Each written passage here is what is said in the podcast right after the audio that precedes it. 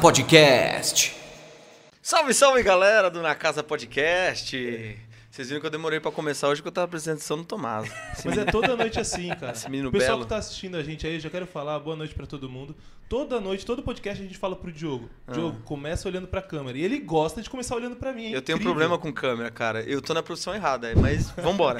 Bom, gente, estamos começando mais um Na Casa Podcast aí, Tiagão. É isso aí, Di. Salve, salve, belezeira? Salve, salve. Top demais. Bom, toda vez a gente tem que começar agradecendo aos nossos patrocinadores, é lógico, porque sem eles não seria possível a gente ter o nosso podcast, né? E eu gostaria de agradecer já de cara a Salto Pizzas, a melhor pizza do Brasil, bebê. Eu tô que tô. E hoje eu tô com fome, viu, Tiagão? É isso aí. Bateu aquela fome, Di? Salto Pizzas, só ligar lá, faz aquele pedido, sabores exóticos, os melhores sabores do Brasil, é só lá na Salto Pizza. E sempre tem promoção. Sempre tem promoção. Se liga aí, se hoje tiver promoção, já passa pra gente que a gente divulga ao vivo, hein? É isso aí. Outro parceiro que a gente tem aqui fortíssimo, Teixeira Imóveis.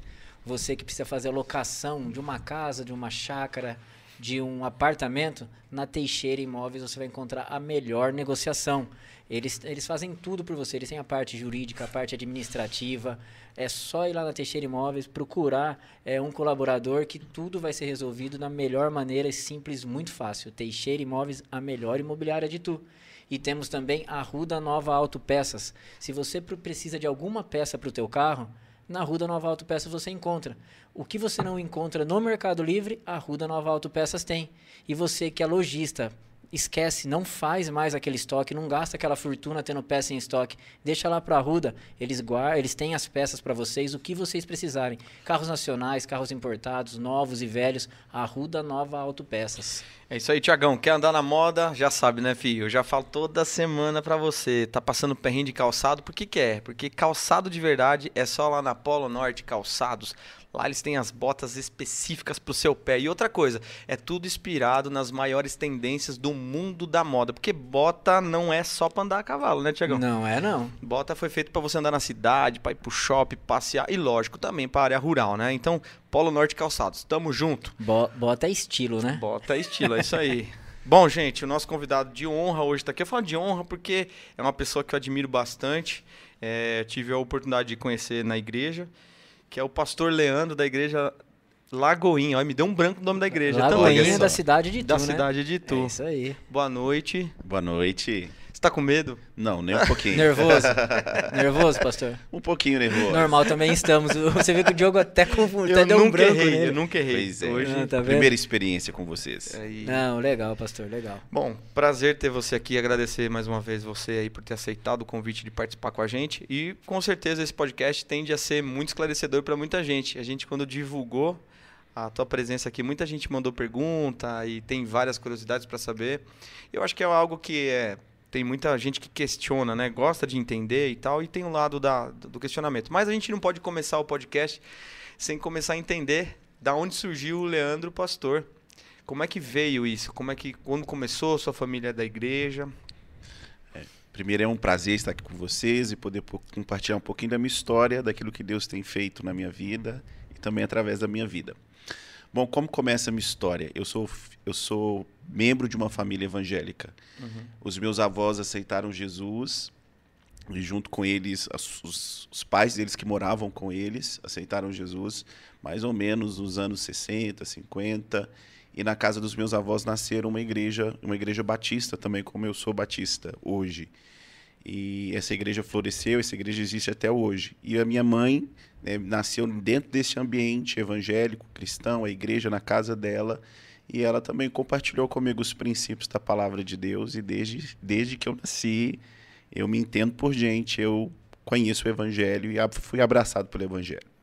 Teve algum momento que na, na- na adolescência assim que porque eu sei que família é, cristã, família da igreja tem, tem bastante lance da rigidez assim, não tem? Teve algum momento que se afastou um pouco ou não? Quando era jovem? Na minha família, não, nós não tivemos isso, essa questão da rigidez. A minha Tá. mãe era bem livre, bem liberal e nos deixava assim bem à vontade com relação à nossa fé. né? Então eu tinha primos católicos de outras religiões, convivia muito bem com eles, então não tinha esse tipo de, de pressão a respeito da fé. Ela sempre estimulou que cada um de nós tivéssemos o nosso próprio relacionamento com Deus. E sempre eu tive um, um desejo no meu coração por conhecer a Deus, Uhum. por conhecer a palavra.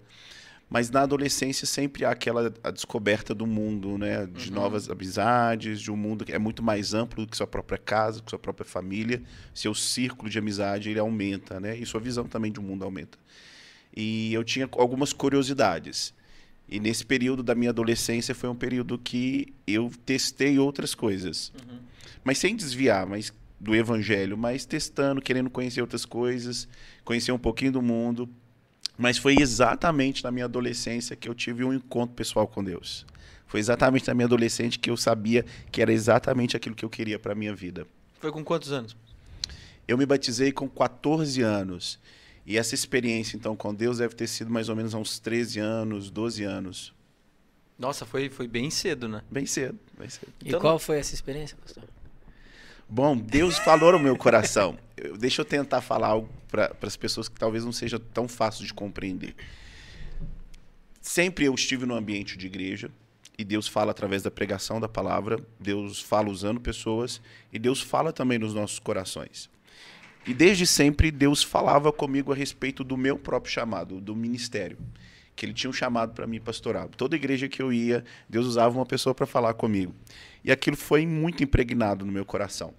Mas chegou aos 12 anos, 12, 13 anos, eu tive uma experiência com Deus falando diretamente no meu coração. Eu pude ouvir a voz de Deus falando comigo. E Deus falou comigo do chamado que ele tinha para mim, daquilo que ele tinha escrito para mim, determinado para minha vida. E aquilo trouxe paz ao meu coração e saber que ele é o meu destino, eu vou embarcar nisso que Deus tem para minha vida. Não tenho como mudar, né? não tem como seguir outro, né? Não tem.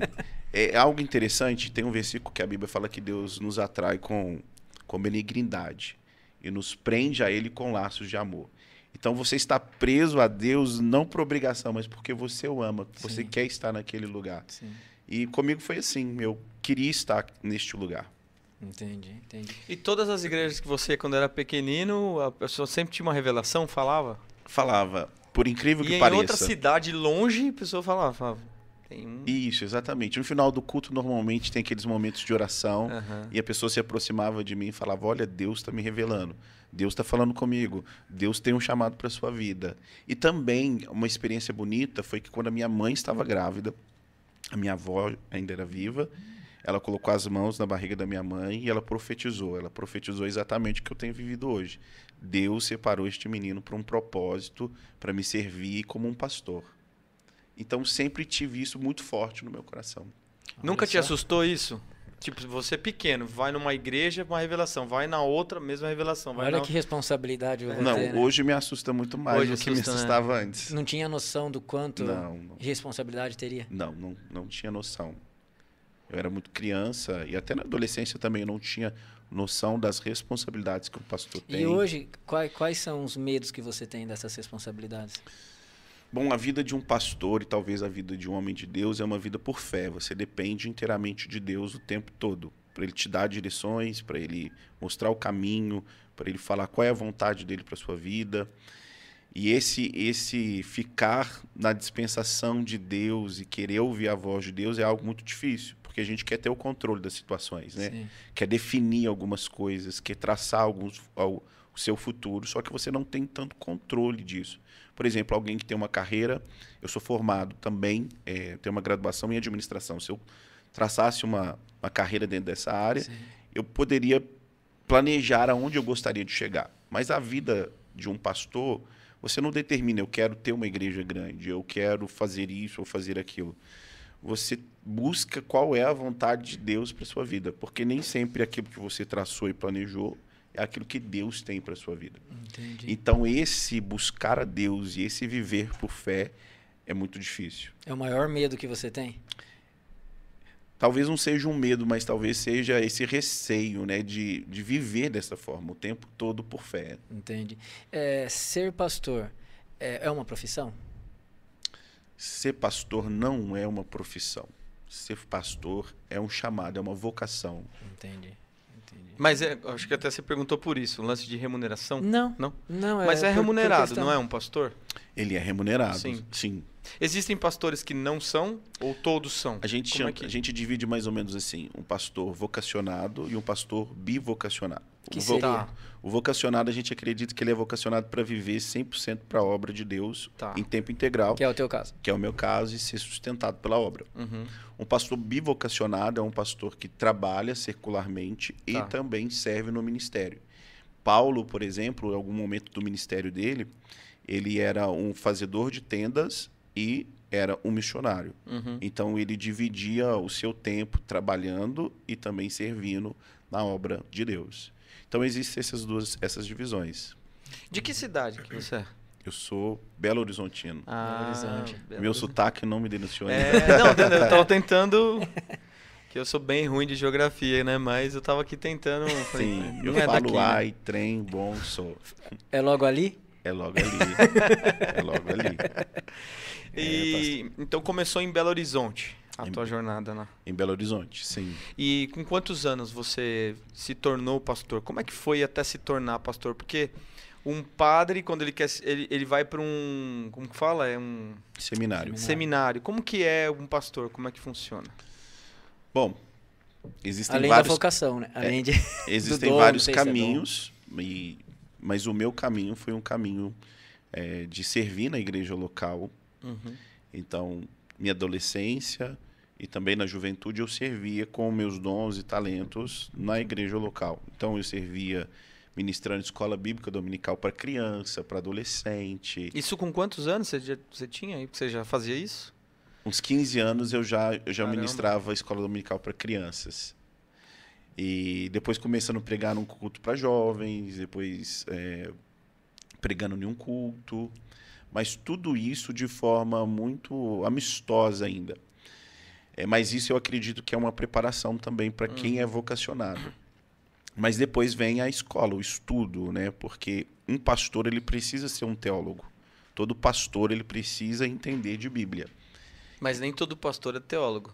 Nem todo. Ah, tá. Deveria. Eu Deveria, acredito que deveria, porque Sim. a Bíblia é o instrumento que ele tem. É. E ele deveria minimamente conhecer bem Uhum. as escrituras. É, ou ele deveria fazer um seminário bíblico de qualidade, ou Uhum. fazer uma faculdade de teologia. Então eu fiz um seminário é, com ênfase em missões e também com ênfase pastoral. E depois eu fiz pós-graduação na área de teologia sistemática, é, me preparando para o ministério. Mas, paralelamente com isso, eu servia na igreja local e eu servia discipulando pessoas, preparando as pessoas para o batismo, para transferência, cuidando de pessoas, liderando o GC. Uhum. Então, o meu, minha caminhada foi mais ou menos assim. Ô pastor, na, na- quando tem os cultos lá, aquelas palavras lindas que, que vocês falam, que tocam o coração, que toca o coração, que nem Sim. tocou o teu naquela passagem que você disse. Sim. É, isso aí não tem nada escrito, isso aí é do teu coração, é, é da, da tua cabeça que você fala aquilo, ou isso aí é, é estudado, tem em algum lugar? Como, como que funciona isso?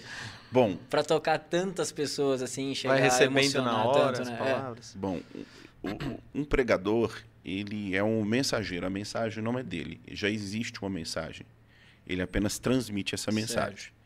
Então, o pregador, ele por, por excelência, ele é um mensageiro de Deus. Mas eu acredito que a Bíblia é a revelação da vontade de Deus. E o mensageiro de Deus, ele vai trazer uma mensagem a partir das escrituras. Então, para mim, ele precisa de estudar aquilo que ele está falando, porque a Bíblia é um livro, mas é também um livro histórico. Ela está localizada em um período, numa geografia, dentro de uma cultura, com uma linguagem. Isso. Então, para que eu possa entender o que as escrituras estão me dizendo, eu preciso minimamente entender um pouquinho da geografia, o que as palavras quer dizer no idioma original, o que, que a Bíblia quer dizer, para que eu possa transmitir uma mensagem. Então, eu preparo com antecedência. Eu não chego no, no púlpito e, e trago uma mensagem. Tá. Eu preparo, eu oro, eu leio a Bíblia, eu estudo. Normalmente, eu tenho seis horas de estudo antes, pra- Antes, tá. de fazer uma pregação. Entendi, entendi. E existe muita diferença, assim, de igreja evangélica de uma para outra, da palavra? Existe. Existe? Existe. A igreja evangélica, talvez ela possa ser dividida assim: é, igrejas que são consideradas históricas, é, igrejas pentecostais e igrejas neopentecostais. Qual que é a diferença do pentecostal pro neopentecostal? Bom, o, o pentecostal, a própria palavra pentecostal vai dizer, ele acredita na, nos dons do Espírito Santo para ainda hoje. que os dons do Espírito Santo não cessaram, eles estão ativos hoje. O neopentecostal ele vai ter muita ênfase em curas, em libertações, é, com relação à pregação, como você falou, a pregação do, do neopentecostal ela vai ser muito mais baseada em analogias do que uma pregação expositiva, por exemplo. Uhum. Então, essa divisão um pouquinho do pentecostal para o neopentecostal, ele não vai ter tanta é, ênfase nas escrituras, mas ah. a ênfase do neopentecostal é muito mais na experiência. Ele pode falar assim: Deus falou comigo. Mas aí você volta para a escritura, o que Deus falou, o que ele diz que Deus falou com ele é contrário às escrituras. Aí você fala, mas como que Deus falou com ele? Mas ele fala, não, minha experiência, Deus falou comigo. Tá. Aí a Bíblia está dizendo ao contrário, mas para ele a experiência dele é mais importante Entendi. do que as escrituras dizem. Sim. O pentecostal ele vai ter um apreço um pouco maior pelas escrituras. Tá. E o pastor pentecostal ele tem a vozinha. Ai, que tem uma vozinha tipo de Macedo, né? Todas não. as igrejas que você vai pentecostal ele tem essa vozinha. Não, mas a, a igreja, talvez a igreja que você citou, ela seja mais localizada no neopentecostal. É. Mas tem, tem esse caguetinho da voz, não tem? Em alguma, algumas Eu... igrejas, algumas denominações, há isso do, dos pastores auxiliares, ou que são até líderes das igrejas locais, eles puxarem um pouquinho Sim. a forma de falar do é. líder, é. a maneira como ele fala. É, Sim. Particularmente, eu não acho isso legal. Eu acho que despersonifica as pessoas. Entendi, né? entendi. Cada um tem sua forma de falar, o seu sim, jeito de sim. transmitir a mensagem. Mas eu não sabia que isso era do estilo. Eu achava que era até uma coincidência, assim. Não, não sabia que era do estilo. Aqui você me explicando, aí eu comecei a puxar na cabeça as igrejas que eu já fui e casou de ser mesmo. Talvez, assim, eu não posso dizer categoricamente que todos os neopentecostais vão uhum. ter essa sim, ênfase, né? Mas a, grande a, parte, sim. A Batista que você que você é, cresceu é a mesma Batista que tinha aqui tu ali onde era o Santo Jorge, não? Bom, então eu, eu moro em Tu há pouco tempo, né? Ah, eu moro há então... dois anos e meio, então eu não conheço não bem. Conhece. Do pastor Lucas ali, não, não conhece? Não. As igrejas daqui de Itu. Tá. Quantas igrejas tem em Itu? Também não Também não sabe, mas também não te perguntinha, sei te né? responder. Tinha que perguntar isso pro prefeito, talvez ele soubesse. não, era uma curiosidade, porque a gente vê que o. É, eu acho que assim, a religião que mais vem crescendo, eu acho que é a evangélica. O pessoal até tá... brinca, cada esquina tem uma igreja. É, né? cada... é eu já ouvi isso também. É. Então, eu não sei se isso é verdadeiro, mas parece que sim, assim, parece que é uma religião que vem crescendo bastante, né? De forma estatística, é. a igreja evangélica mais cresce no Brasil. E assim, eu fiquei assustado quando eu fui para na igreja evangélica, que eu fui através da minha da minha esposa, né? Da família dela, meu sogro, minha sogra é católica, mas meu sogro é evangélico, e tal. Então eu fui através da minha esposa mesmo assim. E eu fiquei espantado porque eu, eu tinha uma cultura de ir na igreja católica. Então assim, eu via um pessoal muito mais velho na igreja católica, né? E quando eu vi a igreja evangélica lotadaça de jovens, assim, foi algo que acho que foi o que mais me impressionou, além do lance do louvor, né? Que eu fiquei assim, foi, foi um choque para mim, eu não, eu não conhecia. E hoje a gente tem várias vertentes de igreja, até hoje eu vi naquele um Instagram que eu com certeza você não vai seguir, mas é aquele, ai meu Deus do céu, que que faz crítica do gospel. Eu vou, eu vou pegar no meu Instagram aqui. Tava falando sobre as igrejas que tem parede preta, que tem. Teve um motivo das igrejas mudar esse perfil? Não teve.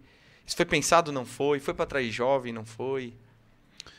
Bom, no caso da nossa igreja, a Igreja Batista Lagoinha, uhum. em Belo Horizonte, ela pintou de preto e houve um movimento no Brasil que a partir disso todas as igrejas também estavam pintando de preto.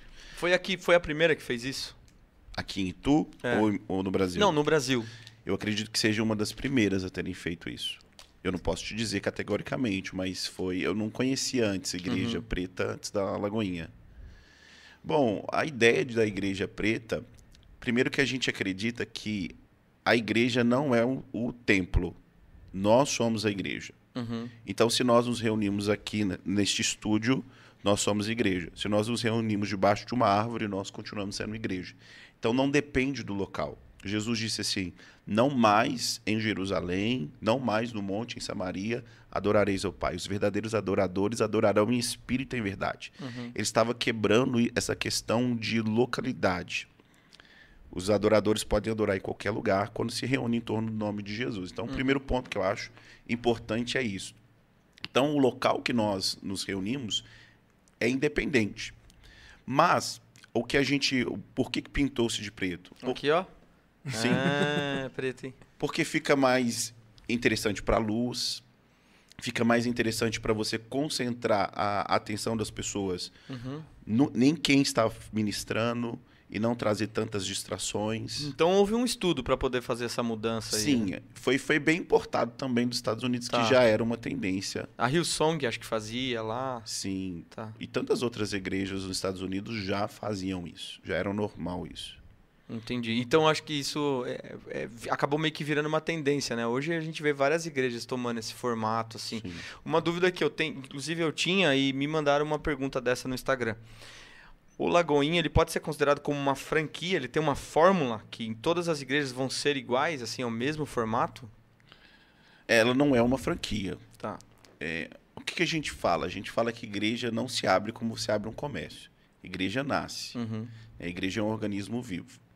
Mas a Lagoinha, mais ou menos sete anos atrás, ela era apenas cinco, seis igrejas em Belo Horizonte e na região metropolitana de Belo Horizonte. E Deus deu uma palavra para o nosso pastor que era tempo de multiplicar-se. E nesse tempo a igreja cresceu para mais de 600 igrejas. Então foi um crescimento muito grande. Mas para crescer, crescer de forma ordenada, precisa ter algumas direções. Então a gente tem um padrão de como ser uma igreja batista lagoinha. Então uma igreja da Lagoinha tem ministérios. Então esses ministérios são padrões. E em todas as cidades que você for vão ter os mesmos ministérios. É, a forma de organizar a igreja, talvez o layout seja um pouco mais parecido, Uhum. para que a pessoa ela seja indo em Belo Horizonte, seja indo em qualquer estado do Brasil, ela tenha a mesma sensação que ela está numa igreja batista da Lagoinha. Ô pastor, né, que, exemplo, ela tem uma cidade, exemplo, não sei, tá? Salto, não tem uma lagoinha. E como que faz para um, um pastor chega, eu quero abrir uma lagoinha lá e pode abrir? Como que é? Não. Já que não é como empresa, como o senhor disse. Não, uma- um, um pastor chegar e falar que ele quer abrir uma igreja da Lagoinha, primeiro um pastor ele precisa ter um vínculo com a igreja batista da Lagoinha. Né? Porque quem vai trazer o DNA da igreja é o pastor. E se ele não tem vínculo nenhum com a igreja, ele não vai ter o DNA da nossa igreja. Então, normalmente, por exemplo, eu vim de Belo Horizonte para estar em Itu. É, e a partir de Itu, a gente abriu algumas lagoinhas. Mas a gente trabalha o DNA com o pastor. Deus coloca no nosso coração, surge oportunidades para a gente abrir uma lagoinha em determinada cidade. A gente ora e se Deus abre as portas, a gente avança naquela cidade. A lagoinha começou com o senhor aqui, então. Eu vim, a Lagoinha já tinha mais ou menos seis meses. Ela começou com uma multiplicação da Lagoinha em Alphaville. E pastor da Lagoinha em Alphaville, pastor Eduardo, e com um casal que mora em Itu, eles começaram com algo que a gente chama GC, que é uma reunião em casa, Que Mas- tipo uma célula. que tipo uma célula. Mas Tá. na primeira célula vieram aproximadamente 180 pessoas. Caramba. Nossa, que célula, hein? é, Imagina o tamanho da casa. exatamente. Era numa chácara, era um espaço um Sim. mais amplo. Então eles entenderam que já não dava, não comportava mais uma chácara e- já alugaram o espaço para ser a igreja. E hoje, hoje o senhor está aqui, tu, é, e pode ser mudado? Agora não. Agora o senhor vai para outra cidade, outro estado. Isso acontece também? Transferido? É. Pode surgirem convites e aquilo que eu falei no começo, a questão da direção de Deus, né? Sim. Você pode estar eh, fazendo um trabalho aqui e Deus pode falar assim, olha, seu tempo que terminou, eu quero te direcionar para outro lugar. Mas é comum acontecer isso ou não? Não é muito comum, mas pode acontecer. Tá. Pode Tá. acontecer. Entendi. O, o, o, o David Leonardo é de Belo Horizonte? Não, Não? não. Por que, que eu linkei ele com, com Belo Horizonte? Porque talvez Isso é ruim de ele, geografia. ele vá muito na igreja da Lagoinha em Belo Horizonte. Ah, então acho que é isso. Eu já vi algum vídeo dele. Você já conheceu ele, não? Não, Não? não conheço. Tem que trazer. Não dá pra trazer no Lagoinha daqui? Uma possibilidade. Fazer o convite, né? Quem Fica sabe? o convite aqui, Tem né? muita, tem muita gente que pega esse lance do. Até do David. Aproveitando esse gancho aí do David Leonardo, né? Que fala do evangelho, evangelho coach, né? Que fala. Você acha que isso foi um formato novo de, da pregação do, do evangelho? Você acha que isso é ruim ou não? Você... Bom, aí eu vou falar uma visão bem pessoal. Tá, Eu acho que coach é coach, pastor é pastor. São Uhum. coisas distintas. tá. E é possível um coach dar uma palestra numa igreja, é trazer suas ideias, não, Uhum. não existe nenhum problema quanto a isso.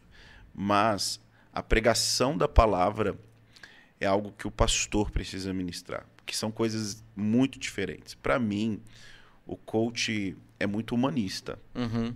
Total.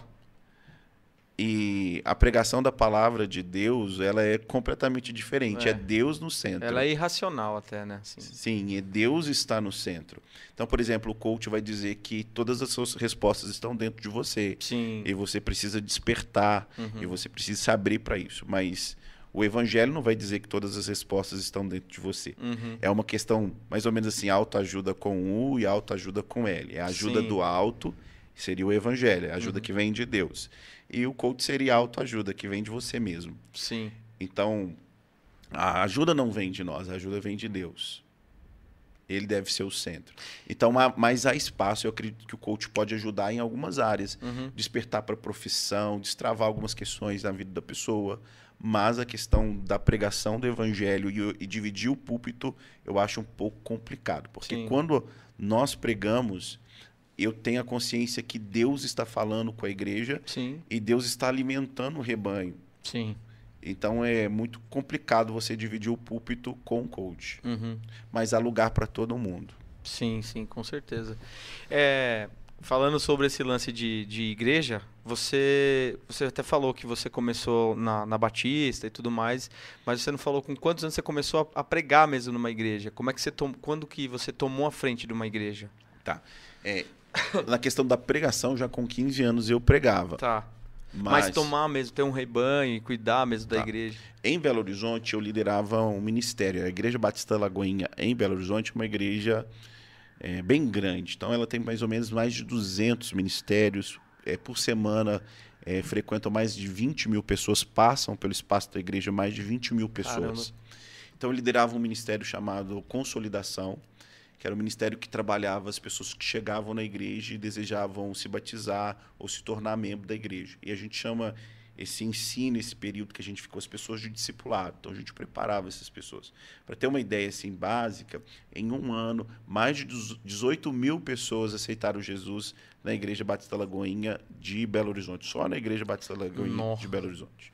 Então é um número muito grande. E todas essas pessoas, elas são acompanhadas pela igreja. Então entra em contato, convida ela para um discipulado, para que aquela decisão que ela tomou seja uma decisão é, seja emocional, mas seja também uma decisão consciente. Ela saiba a decisão que ela está tomando. E Uhum. a gente então prepara essa pessoa para o batismo e transferência. Então eu fiquei é, de 2010 até 2019 nesse Ministério da Lagoinha Consolidação. E aproximadamente cinco anos desses, desses anos eu liderei esse ministério. Uhum. E quando eu estava liderando esse ministério, foi feito convite para vir então para Itu. Então foi em 2019. Então liderar uma igreja como pastor foi a partir de 2019. Ô, Tá. Pastor, posso dizer que a igreja evangélica é muito rígida? Não. Não? Meu, um pastor tem uma frase que eu acho fantástica. Ele fala assim: Você pode tudo, você só não pode pecar. Você pode tudo. Olha o que Deus fala com Adão no jardim do Éden. Você pode comer de toda espécie de árvore que você quiser. Todas, todas, todas. Você só não pode comer de uma. Tinha milhares de espécies. Ele só não podia comer de uma árvore. Então, o evangelho. ele- Aí foi a mulher, foi lá. O evangelho, o evangelho é liberdade. O evangelho é leve. Jesus diz assim: "O meu fardo é leve, o meu jugo é suave". O evangelho não são regras, isso pode, isso não pode. O evangelho é muito mais do que isso. O evangelho é princípios. Você entender aquilo que faz bem, aquilo que não faz bem, e você faz uma escolha consciente. Não tem ninguém te obrigando a fazer nada. Ninguém fica em cima de você te obrigando. Mas o Espírito Santo, ele te mostra. Ele Uhum. fala, olha, isso é bom para você, isso não é bom. Eu tô te é, aconselhando a fazer isso. Mas você é livre para tomar qualquer decisão que você queira. A, a igreja, no caso, a, ce- a, a que nem você falou, a pessoa ela recebe a palavra e ela toma a direção dela. Mas quando eu digo rígida, eu digo em questão assim de homossexuais, eu digo em relação a bebida alcoólica, é, essas coisas, porque eu não sei como que a igreja é, aceita as pessoas nesse sentido, entendeu? O alcoólatra, que nem ele chega lá, alcoólatra, aí ele toma uma visão e para de beber, um exemplo. Ou se ele continuar bebendo, continuar naquela situação, ele também é bem recebido pela igreja. Como que funciona Eu acho isso? que até o alcoólatra para a sociedade já não é aceito, né? Assim. Mas eu falo, eu posso ir para a igreja e beber? Acho que talvez seja. Hum, Não, é o que eu tô perguntando mesmo. Sim. Não mude minha pergunta, tá? Não, mas que alcoólatra em lugar nenhum é aceito, não, né? eu sei, mas eu tô falando assim, Sim. que nem a pessoa, Nenhuma a religião. pessoa que é católico, é, vai num churrasco, bebe normal, Mas aí não é alcoólatra. e vai num churrasco, bebe normal e vai vai para igreja católica normal. Uma igreja evangélica, a pessoa vai lá, tomou todas, o pastor sabe, o pessoal da igreja sabe e ele tá lá participando do culto. Ele é visto com, com os mesmos olhos ou isso não acontece? Como que funciona? Eu digo também daí de homossexuais e tudo mais. Ele é livre para participar de um culto público, para estar junto conosco. E porém a gente vai poder dizer para ele assim, olha, isso não é bom para você, isso não faz bem para você, isso não agrada o coração de Deus. Mas independente da decisão que ele tomar, ele sempre vai ser bem-vindo na igreja. Mas a gente entende que algo é bom ou algo ruim para ele. Entendi. Mas ele sempre será bem-vindo. A igreja, ela sempre deve ser um ambiente que, o, que as pessoas devem se sentir acolhidas, bem-vindas.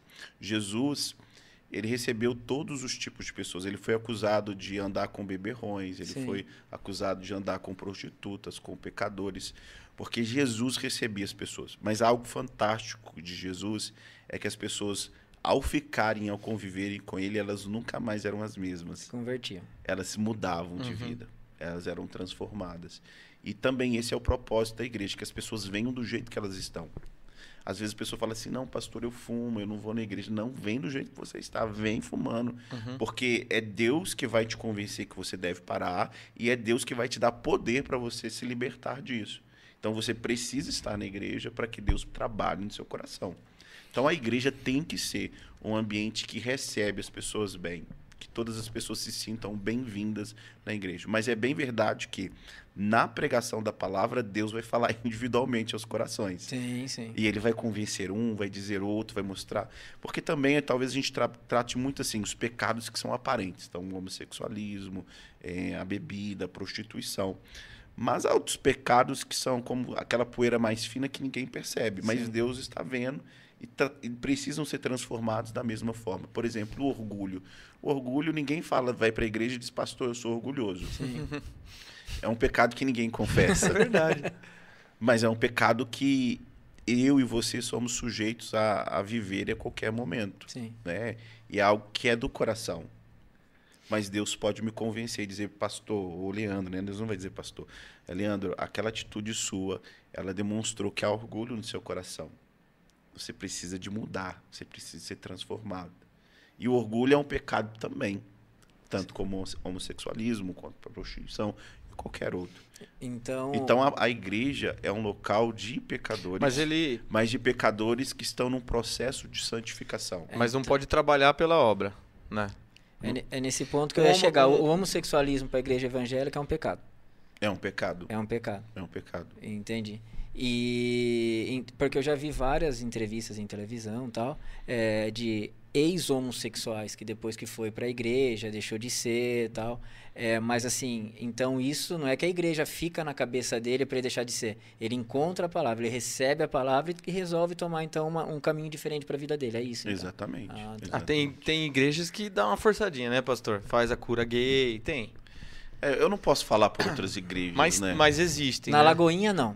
Na Lagoinha, não. Eu, não. eu não posso dizer assim que eu conheço profundamente tantas igrejas, porque Tá, eu, eu sou membro da Lagoinha desde 2003. tá. Antes eu fui de outra igreja por muitos anos. Então eu conheço pouco de forma bem profunda as demais igrejas. Então eu Uhum. não posso falar um pouco a respeito delas, né? Uma cachaçinha toma de vez em quando? Não. Não, Não, não. nunca. Tipo, nem no churrasco com os amigos, Não. assim. Mas eu entendo o seguinte: é, a Bíblia fala que nós não devemos é, embriagar. Uhum. Beber não é pecado de acordo com as Escrituras. Mas o embriagar é pecado de acordo com as Escrituras. Quando eu perco a consciência, Tá. quando eu perco o domínio de mim mesmo. E não só embriagar-se de bebida, também quando eu perco o controle de mim mesmo com as minhas emoções. Eu explodo, isso também é pecado. A Bíblia diz que isso É também Mas é tanto pecado. da alegria, tanto da felicidade? Não, não. Daí não, só da raiva. Da Não, raiva. de perder o controle, né? Tá. Você de alegre, você não perde o controle. Você com raiva, você é capaz de fazer várias coisas que você não faria. Você perde o controle, né? Sim. Você- Daí, então, quando eu perco o controle com as atitudes, é isso, que nem eu vou, brigo com alguém, É Deus o livre, mato alguém, daí sim, daí é o sim, que é pecado. sim, sim, Tá. sim. Cospe na cara de alguém jogando bola, É, então, hoje. pecado, nossa senhora, isso é um baita pecado. Pastor, mas hoje, assim, é. Um pastor tem que ser bem psicólogo, não tem? Precisa. Precisa, né? Psicólogo ou psiquiatra? Os dois. Já pensou, meu? Porque deve ouvir histórias assim. É que você não vai contar nenhuma. Hoje Eu- não, mas o que você estava perguntando, eu te cortei, tá? Peço desculpas do homossexual que você falou que assim, a igreja aceita, mas não pode ministrar. É, não pode trabalhar pela obra, né? Mas isso ele já até acho que já respondeu, não pode, né? É, a gente acredita o seguinte, que o homossexualismo é um pecado como qualquer outro, Tá. mas que impossibilita a pessoa de ser membro da igreja e exercer alguma função ministerial no Uhum. corpo da igreja. Músico que toca na noite também não, né, pastor? Eu não... Ai, pastor. É. eu, já- acho assim, Eu já tomei depende- bloco já. Pra mim o que depende muito é do Uhum. conteúdo, sabe? Tem músicas que são que não são cristãs, Uhum. mas que são muito mais cristãs do que algumas músicas Sim. cristãs. É, depende da mensagem que você está transmitindo. Então, tem, tem músicas que está transmitindo é, uma mensagem é, que as pessoas devem se prostituir, que as É. pessoas devem se divorciar, que elas devem fazer aquilo que elas quiserem, Uhum. sem pudor nenhuma. É verdade. Então, é uma música que eu acho que um músico que é cristão, ele não deveria tocar. Uhum. Mas há tantas outras músicas que falam a respeito do amor, que Sim, falam a respeito sim. da amizade, que incentivam o bem para as pessoas. E eu acho que o músico cristão pode tocar sem problema nenhum. Mas de Uhum. traição também não pode cantar, viu? Não, sertanejo não dá, né? Sertanejo já não Ô, dá. pastor, né? mas assim, com o mundo, vamos falar assim, do, do mundo, não vamos nem falar de religião. Estão cada vez mais se modernizando, não digo não modernizando, vamos ver. É, as pessoas ficando tão mais a- abertas a, a tudo. É, falando do homossexualismo mesmo, tá cada vez a- o pessoal batendo mais em cima disso, que tem que ser aceito, que as pessoas são normais, são pessoas, independente da sua opção sexual. Na visão do senhor, acha que Isso pode modificar? perante a igreja, isso pode se modificar, não pode se modificar, não deve se modificar. Qual que é a opinião do senhor sobre isso? Porque tem pessoas homossexuais que às vezes queria estar lá em cima ministrando, tocando na, na, na, na banda, né? De, é, e isso não pode, né? Hoje. Que, qual que é a opinião do senhor sobre isso? A minha opinião é que continua sendo pecado e que não deve modificar são princípios que, Uhum. que norteiam o evangelho. Mas essas pessoas devem ser amadas por nós, devem ser respeitadas, elas devem se sentir bem no nosso meio. Porque, como eu disse, é, ela, o pecado dela pode ser homossexua- homossexualismo, mas o meu pecado pode ser do, do orgulho. Sim. Então Uhum. eu, eu me assento na mesa com ela, sabendo que eu também sou um pecador, mas que fui alcançado pela graça de Deus e estou num processo de ser transformado por Deus. Então eu sento na mesa dela como igual, respeitando ela, não agredindo de forma, de forma nenhuma. Ela é tão importante para Deus quanto eu sou importante para. Deus. Ela é tão amada por Deus quanto eu sou. Ela é tão digna diante de Deus quanto eu também sou. Então, se eu sou um cristão, eu vou tratá-la como Deus trataria aquela pessoa. Tá. Mas a igreja evangélica é, é muito criticado por essa postura? Mas não é só na igreja é, evangélica, viu, Ti? Na católica também não. É, porque você não, não, não tem um padre assumido, né? também não pode. Também é pecado também. não, né? então, mas é muito criticado por isso ou não? Olha, Mas o homossexual pode tocar lá, né? Não, Na também. igreja católica não pode Na também? verdade, não também. Nossa, nem eu um padre- os par dele. Nenhum padre. Nenhum padre também. pai. Eu fui, eu fui coroinha de um padre de conta Itu seu que- episódio É, do fui- medo de tocar o sino. Na verdade, eu fui coroinha do padre. É que é ruim ficar falando isso, né? Mas de um padre que cometia pedofilia que tu, mas assim, eu tive essa experiência e eu fui pra igreja católica, né? Na matriz. E, ó, tem um corte da hora pra você fazer, hein, Tomás? E eu ia porque eu queria jogar bola na igreja. E aí eu, eu sempre fui muito peralta, aprontava muito, né? A minha até desconfiou, mas por que você quer ser coroinha na igreja? Você apronta tanto, você não obedece, não obedece sua mãe, não obedece seu pai. Eu falei, não, que tem uma quadra no fundo da, da igreja lá que o pessoal joga bola.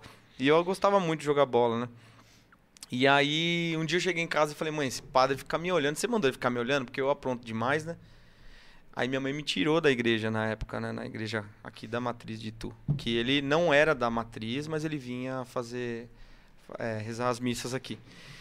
E aí eu lembro que passou acho que uns dois meses, esse padre foi descoberto mesmo que tive, teve um lance de, de pedofilia. Nem sei porque eu entrei nesse assunto, mas. Não, por causa do. Que eu falei que você é a igreja muito criticada, a igreja evangélica é muito criticada pelos homossexuais. Eu acho que todas as religiões, né? que- A igreja é criticada, mas são Sim. críticas que a gente sabe receber bem, ou deveria saber receber bem, né?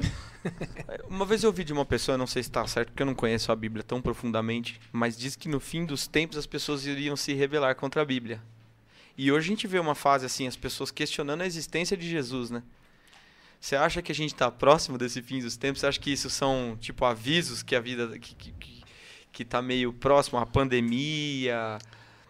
Olha, a Bíblia fala que os últimos, os últimos dias começaram desde o dia que Jesus foi elevado aos céus. Então Tá. ali já inaugurou os últimos dias.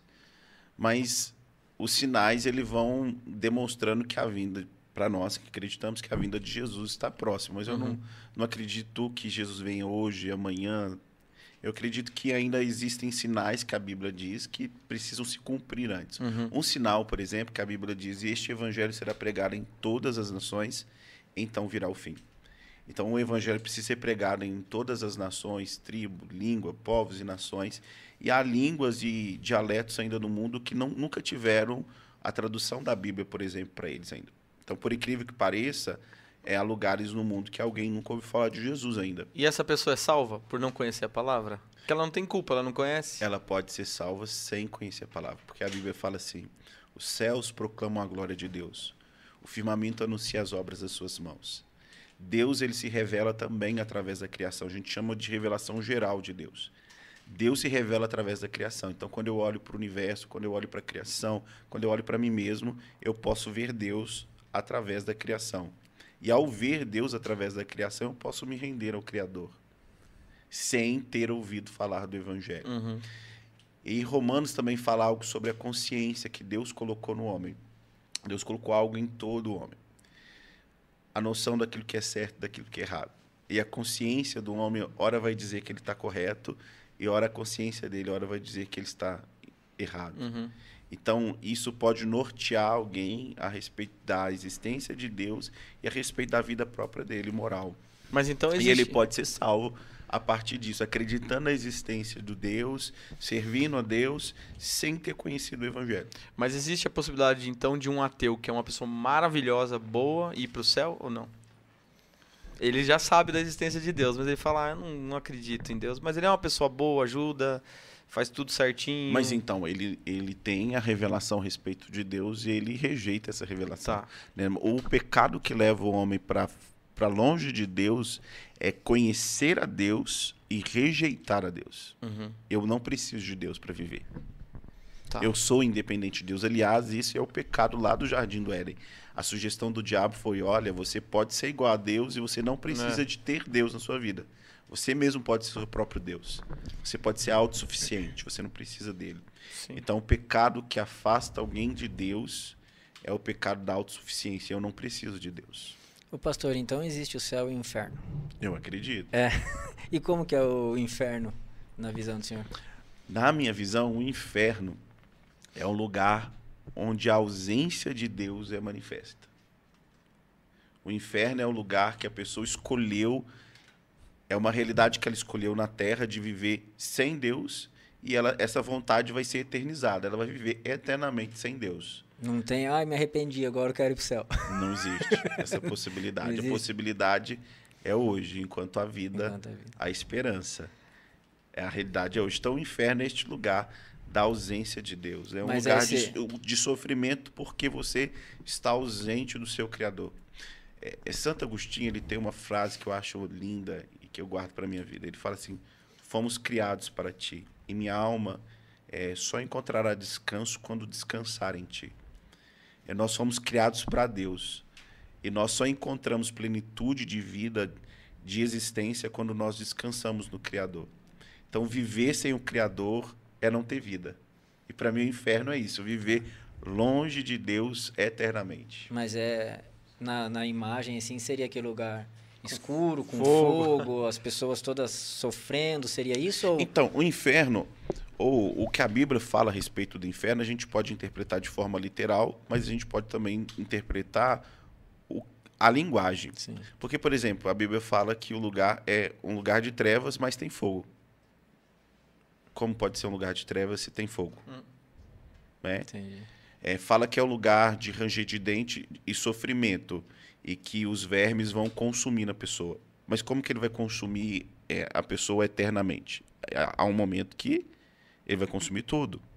Então são figuras de linguagem para dizer a respeito do sofrimento que a pessoa terá. Para passar que existe sofrimento. Isso é uma forma de é, falar como vai ser o sofrimento, mas não quer dizer exatamente que será dessa forma. Tá. É mais ou menos, não sei se Sim, consegui eu ser entendi. claro. não, sim, sim, entendi, entendi. O evangélico acredita que a, a pessoa, quando ela morre, tá, ela não morre, mas ela fica lá esperando o julgamento final, é isso? Bom, aí tem algumas linhas, eu vou fa- falar aquela que eu acredito, Tá. né? É, o que eu acredito, a Bíblia diz que quando o homem morre, o corpo dele volta para o pó, porque do pó ele foi criado, Uhum. e a alma dele volta para Deus. Então, o evangélico, ou melhor, não o evangélico, aquele que crê em Jesus, aquele que crê em Deus, ele não vai passar pela morte, eh, não vai passar pelo juízo, desculpe. Jesus diz que aquele que crê em mim, ele não entrará em juízo, passou da morte para a vida. Então, ele já está gozando da vida eterna com Deus no céu. Então ele já tá lá. Ele já está lá, tranquilo. Por exemplo, um, um texto que as escrituras falam a respeito disso é de Lázaro, o mendigo Lázaro, e do homem rico, né? Que ambos morreram. Um vivia eh, de forma esbanjada e, e Lázaro deseja, desejava comer a comida que caía da mesa dele e ele não dava. Era um homem ímpio. Ele morreu e foi para o inferno. Lázaro morreu, Lázaro sofria, ficava na porta da casa deste homem rico. Ele morreu e a Bíblia diz que ele foi escoltado pelos anjos para o seio de Abraão. E no seio de Abraão ele já estava gozando da vida eterna. Então eu acredito que quando um cristão morre, ou melhor, quando alguém que crê em Deus e em Jesus morre, ele já goza da vida eterna, não é algo que ele vai gozar. Outro exemplo é do malfeitor ao lado de Jesus, que foi crucificado. Uhum. Ele falou assim: Senhor, lembra-te de mim quando entrares no paraíso. Jesus disse: Hoje mesmo Estarás comigo. estarás comigo no paraíso. Então, quando alguém morre em Cristo, ela já, já goza da vida eterna. Aproveit- aproveitando o lance do rico, que tem a passagem do, do camelo, que de passar no alfinete lá, e- que, é- que é o que eu escuto, né? É, um rico vai para o céu, Com certeza. independente se ele é rico ou pobre, ele vai para o céu. Independente se ele é rico ou pobre. Aí a diferença é do coração. O que, que Jesus Quando a Bíblia dizer? tá Mas não falando tem igreja sobre- que vende terreninho lá no céu e custa caro? Isso aí, eu- Isso. Bom, mas é, o que Jesus está falando a respeito dos ricos não é questão de dinheiro. Porque eu posso ser alguém que tem um grande poder aquisitivo, mas o meu coração é temente a Deus, eu sirvo a Deus, eu amo a Deus. E pode até alguém que não tem recurso financeiro, é pobre, não amar a Deus e não temer a Deus. Então a questão não é a questão de quanto dinheiro ele tem ou não tem. A questão é da suficiência dele. Porque eu posso ser rico e acreditar que a minha suficiência é Deus. Eu dependo de Deus, apesar da riqueza que eu tenho. Eu posso ser pobre e não acreditar que minha suficiência é Deus e viver da força do meu próprio braço. Então, quando Jesus está falando a respeito do rico, está dizendo nessa pessoa que coloca a confiança dele na riqueza dele, na força do braço dele, nas, na influência que ele, que ele tem e não coloca a dependência dele em Deus. Por isso que ele falou, larga tudo e me segue. Sim, sim, para mostrar que aquele jovem, Uhum. o coração dele estava nas riquezas, Na riqueza. ele dependia das riquezas e não dependia de Deus na vida dele. Ô pastor, e o que, que significa pro, pro senhor a, a, a palavra ou a frase, não sei como, como dizer, o pão nosso de cada dia? É Jesus ele estava ensinando os seus discípulos a uma oração. E dentro desta oração ele ensina a pedir pelo pão de cada dia. E mais uma vez, é, para mim, é uma figura de linguagem. Jesus está dizendo que nós devemos orar pela nossa provisão diariamente. Acreditarmos que Deus é aquele que traz a nossa provisão. É claro que eu vou trabalhar, é claro que eu vou estudar, é claro que eu vou me dedicar, mas eu acredito que a minha provisão ela vem de Deus. É Deus que me dá força para trabalhar, é Deus que me dá saúde, é Deus que abre as portas. Então eu acredito que Deus vai me dar a provisão. Então a oração do, do Pai Nosso, ela tem essa essa, essa frase, né? O pão nosso de cada Isso. dia nos dai hoje. E é linda essa frase, essa oração, porque ele não fala assim, o meu pão Isso. me dá hoje. É o nosso, né? É o nosso. É, é eu pedindo para o meu irmão, eu Isso. pedindo também para você, pedindo para ele, Deus, nós precisamos da tua provisão. E tem outra frase que eu acho lindo que a gente não pode jamais orar o Pai Nosso se nós não estamos dispostos a ser padaria de Deus. Sim. Porque Deus ele pode me dar um pão, mas não é o pão para que eu possa repartir com outras pessoas também. Sim. Porque eu posso ser a resposta da oração para outras pessoas. Deus pode querer me usar para ser a resposta da sua oração. E se eu não estou disposto a dividir, eu não devo nem mesmo pedir o pão nosso é, de cada dia. Tá certo. Tiagão, tá na hora da gente falar dos patrocinadores, né? Bora lá. Vamos falar dos patrocinadores. Daqui a pouquinho a gente vai comer uma pizza que eu já tô com o estômago já aqui embrulho. Fala aí, fala aí, Tomás. Eu deixei a pizza aqui só pra mim, tá na cozinha, eu não vou trazer não. Acho que o, o Diogo Você já precisa... pegou a pizza? O, o Diogo precisa emagrecer um pouquinho, pô. Mas ele já emagreceu bastante, tá emagrecendo bastante no último mês aí? É? Eu tô emagrecendo absurdo, irmão. Tô fechando a boca aqui. Não, mas eu preciso emagrecer mais, sim. Tiagão, quer começar falando dos patrocinadores? É isso aí, um patrocinador nosso aí, ó, Pet Niva tudo para o seu pet, para o seu cachorrinho, para o seu gato, para o seu passarinho, para o seu coelho, para o seu peixe. Tem tudo lá na Pet Niva. E Di, eu conversei com o Nivaldo hoje, né, que é o proprietário do Pet Niva, e se você fizer um cadastro lá na Pet Niva, é, Clube Pet Niva, você consegue um desconto muito alto nas compras e ainda consegue parcelar a sua compra. É um clube de fidelidade, É né? um clube de é, fidelidade com, com o Pet Niva. Então, ó, não perde tempo não. Corre lá na Pet Niva, é facinho, fica lá na Marginal de Itu e vai ter tudo para o seu pet e ainda mais com preços imperdíveis, faz esse cadastro, fica mais barato ainda e consegue parcelar. Show de bola, Tiagão. JP Empreendimentos, a gente tá chique demais. Você viu que a gente tá lá no. A gente tá junto com o JP Empreendimentos. É isso aí. A gente tá divulgando a nossa marca do Na Casa Podcast. JP Empreendimentos, eles, eles, eles possuem aqui na cidade de Itu dois painéis de LED de última geração em pontos específicos onde tem um maior fluxo de carro aqui da nossa cidade. Então tem um na, na marginal, ali perto, perto do Pet Niva, não é? Perto do Pet É, é pra ali. frente, no final da marginal, ali perto do quartel. Isso, e na outra entrada de Itu, ali perto do Ituzão. né? Isso, no Tenda, ali, supermercado Então, Tenda. se você quer divulgar sua marca, pensa bem, cara, porque hoje é modernidade, hoje no folhetinho já não tá mais com nada, não. Tem Não, que não, parou no semáforo ali, você não tem o que fazer, você vai olhar para um painel de LED de última geração e a sua marca vai estar lá. E eu tenho certeza que isso vai trazer para você muitas coisas boas, tá bom? É isso aí. Zavan Automóveis também. Se você quer fazer a troca do seu veículo, ó, vai lá na Zavan, procura o Júnior, o Pedro, o Silvio, que você vai fazer um ótimo negócio. E eles estão querendo muito a troca com troco. Então vai lá, leva teu carro, vai ser super valorizado. Como que é essa troca com troco? Você vai- leva o teu veículo lá, veículo lá, ele vai fazer uma ótima avaliação no teu carro, vai pagar super bem na tabela, está precisando daquele dinheirinho, você pega um outro veículo nele de um valor menor e ele te volta a diferença. Só que a diferença deles lá, o que, que é? Eles super valorizam o teu carro. Então, assim, você que está precisando daquele dinheirinho e tem seu veículo, vai lá e faz a troca com troco com ele. Às vezes você pega um carro até de melhor condição do que o seu. Show, hein? Show de Entendeu? bola. Então isso aí é só nas Avan Automóveis. É isso aí. Via Brasil, a melhor parmegiana do Brasil. Você já, você já comeu parmegiana, não? Mas a do Via Brasil, cara, não tem igual. Não, deu água na boca. Deu água na boca. Deu água na boca. A gente Você também tem- tem A gente tentou. A gente, é, mas gordinho, né, velho? Gordinho é embaçado. A gente tentou hoje comer uma parmegiana, mas de terça-feira é fechada a Via Brasil, né? Mas o resto dos dias da semana, liga lá, pede a Via Brasil. É a melhor parmegiana disparada, não tem comparação. Se tu, o prato típico da cidade vai virar parmegiana, é graças à Via Brasil. E não só pede não, vai lá que é um restaurante ótimo para você ir com a tua família. Boa, boa. Né? O atendimento é nota mil, um espaço super agradável com bebidas, coquetéis top. Vai lá com a família para curtir. A pizza chegou, hein, pai? É, se tinha enganado a gente, hein, Tomás? Tinha enganado. Já comeu no Via Brasil, não? Já comi. Aí, ó. É boa, não é, pastor? Muito boa. Parmegiana é maravilhosa. É, vou aproveitar agora esse lance que a gente tá falando de patrocinador. Como é que mantém uma igreja?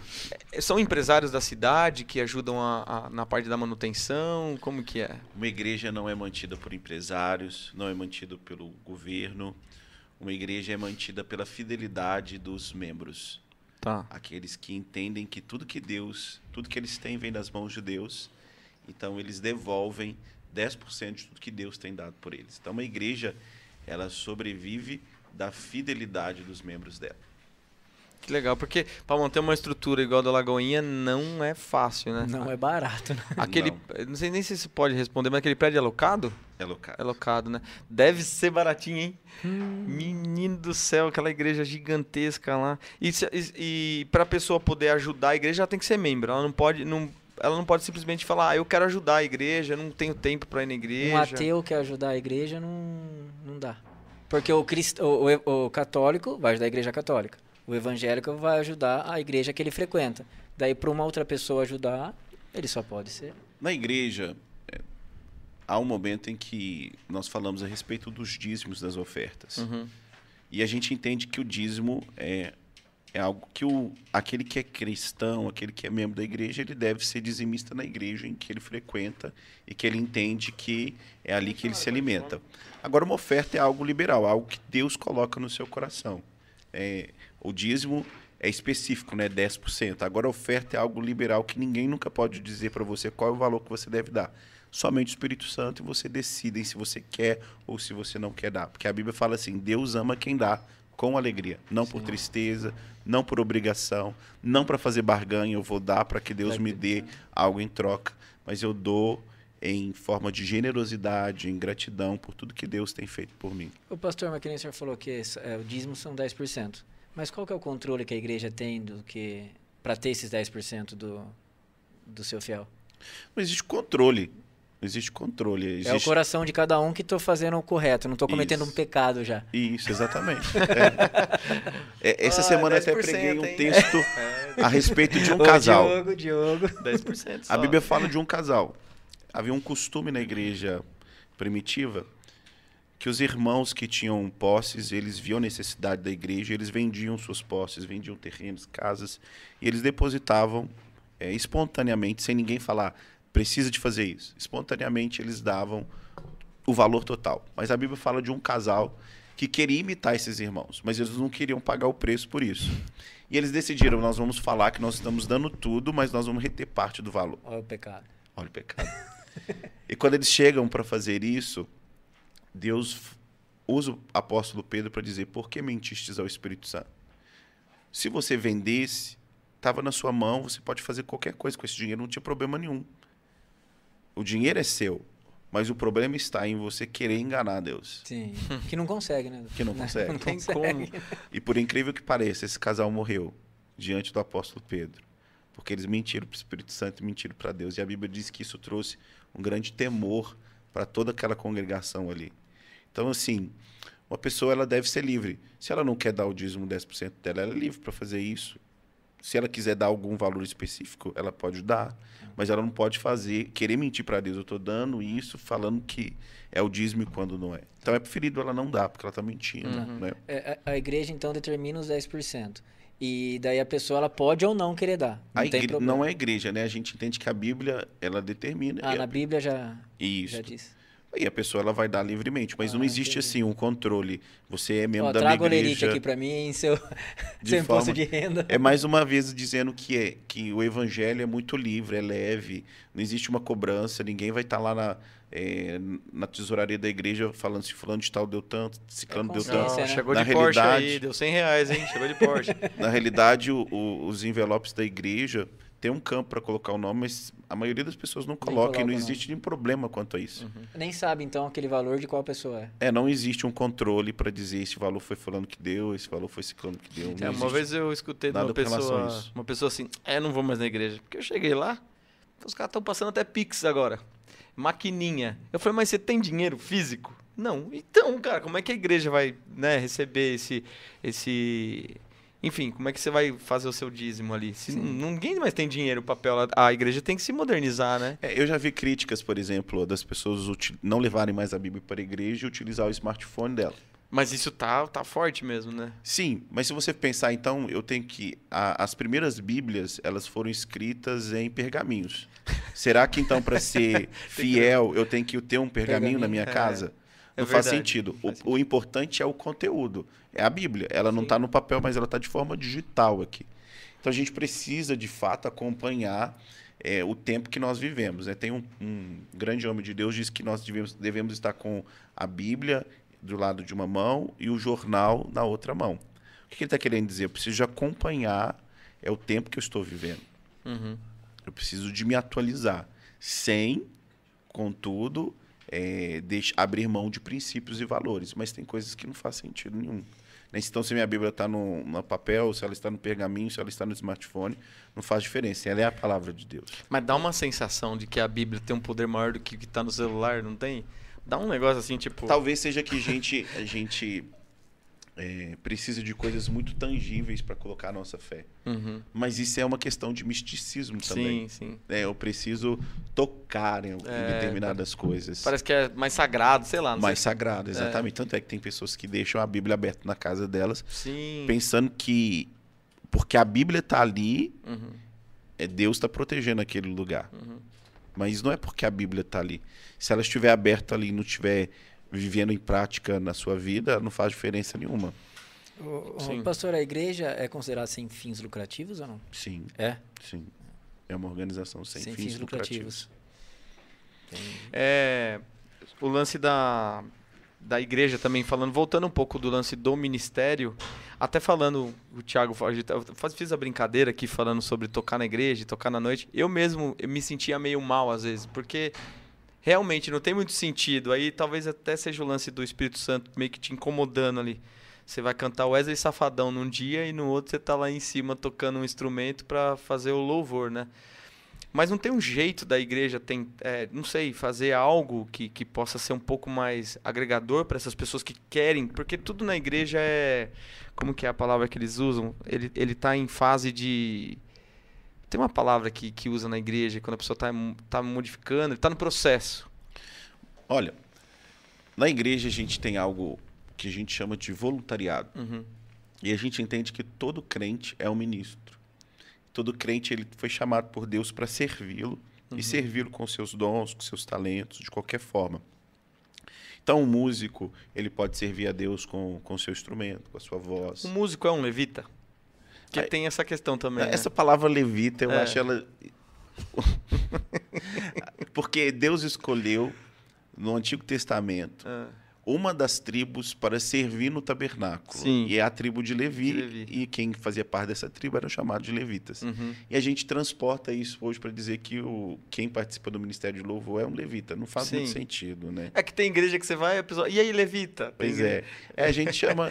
São músicos que adoram a Deus, são adoradores, são ministros. Eu brinco na igreja que é, eu sou um ministro que prega falando Uhum. e eles são os ministros que pregam cantando. Tá.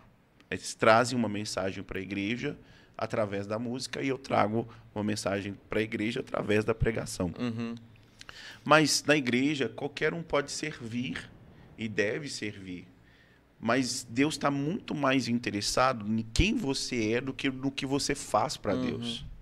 Deus está interessado na sua vida pessoal mais do que no trabalho que você possa oferecê-lo. Uhum. Então Deus quer trabalhar no seu coração, na sua vida, na minha vida. Não quer dizer que quem está trabalhando na igreja servindo esteja pronto. Olha, está tudo bem. Se ele estivesse pronto, ele já não estaria nem mais aqui. É. Nós todos estamos num processo, Deus está trabalhando as nossas vidas, modificando coisas que precisam ser modificadas em nós. E mas as pessoas elas podem servir, mas muitas vezes as pessoas querem servir só em determinadas áreas.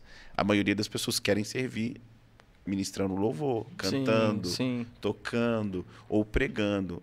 Mas não existe um espaço para que todos possam fazer isso. Uhum. Mas poucas pessoas querem servir como diácono, recebendo as pessoas na porta da igreja, ou como ministério diácono, indo até um enfermo para orar por ele. Uhum. Poucos músicos querem ir num GC, num grupo pequeno, onde não tem tantas pessoas, e ministrar o louvor ali naquele grupo pequeno. Verdade. A maioria quer tocar onde existe visibilidade, um número grande de pessoas. Uhum. Então, por exemplo, se vocês vão escalar é, o grupo de louvor para um, um culto que é um culto grande, talvez ele fique mais feliz. Agora você vai colocar ele num grupo, num culto que tem- só tenha cinco pessoas. Uhum. Aí talvez eu fale, poxa vida, o pastor me escalou para um culto de cinco pessoas. Mas nós não estamos ministrando para Deus. Sim. Então, se é cinco pessoas ou se são cem, se é cinco ou se é cinco mil, é para Deus, é para o mesmo jeito.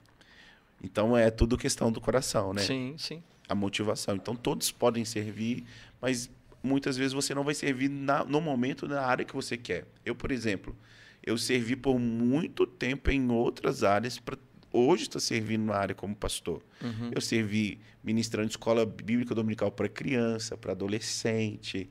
Eu ajudei a lavar a igreja, ajudei a abrir cultos, fiz tantas outras coisas para depois estar neste momento. E não quer dizer que eu, que eu estou neste momento eu sou melhor do que os outros ou não, mas eu passei por um processo. Uhum. Então Deus pode te, querer te usar hoje não como músico, ele pode te querer te usar hoje para receber as pessoas, para fazer visita para as pessoas, para ensinar jovens, crianças, adolescentes o seu ofício tocando um instrumento. E tudo isso é um, é um culto a Deus. Sim. Eu brinco o seguinte, que o culto ele começou no dia que nós recebemos Jesus como Senhor e Salvador. E o culto não termina. Não há essa dicotomia.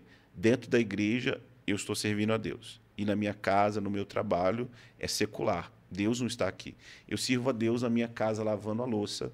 Eu sirvo a Deus no meu trabalho, dando o melhor, sendo o melhor que eu posso, honrando. Eu sirvo a Deus nos momentos de lazer da minha vida. Então, toda a minha vida é um culto que eu ofereço a Deus. É um serviço que eu ofereço a Deus. Então, quando eu tenho essa compreensão, eu tenho a compreensão que qualquer coisa que eu estiver fazendo, eu estou fazendo para a glória de Deus. Paulo fala assim: quer comamos, quer bebamos, somos do Senhor. Se comemos, comemos, desculpe, se vivemos, vivemos para o Senhor. Se morremos, morremos para o Senhor. Tudo que nós fazemos, nós fazemos para o Senhor e para a glória de Deus. Então, esse momento que nós estamos aqui neste podcast, nós estamos fazendo para a glória de Deus. Deus está sendo glorificado neste momento. Tá. Então, você pode servir a Deus de várias maneiras. O seu trabalho pode ser um culto a Deus e um serviço a Deus. Uhum. E quando você enxerga isso, eh, tudo se transforma de uma forma mais leve. Você vem mais feliz para o trabalho, Sim. você encara lavar uma louça de uma forma muito Não, melhor. aí já acho que já exagerou.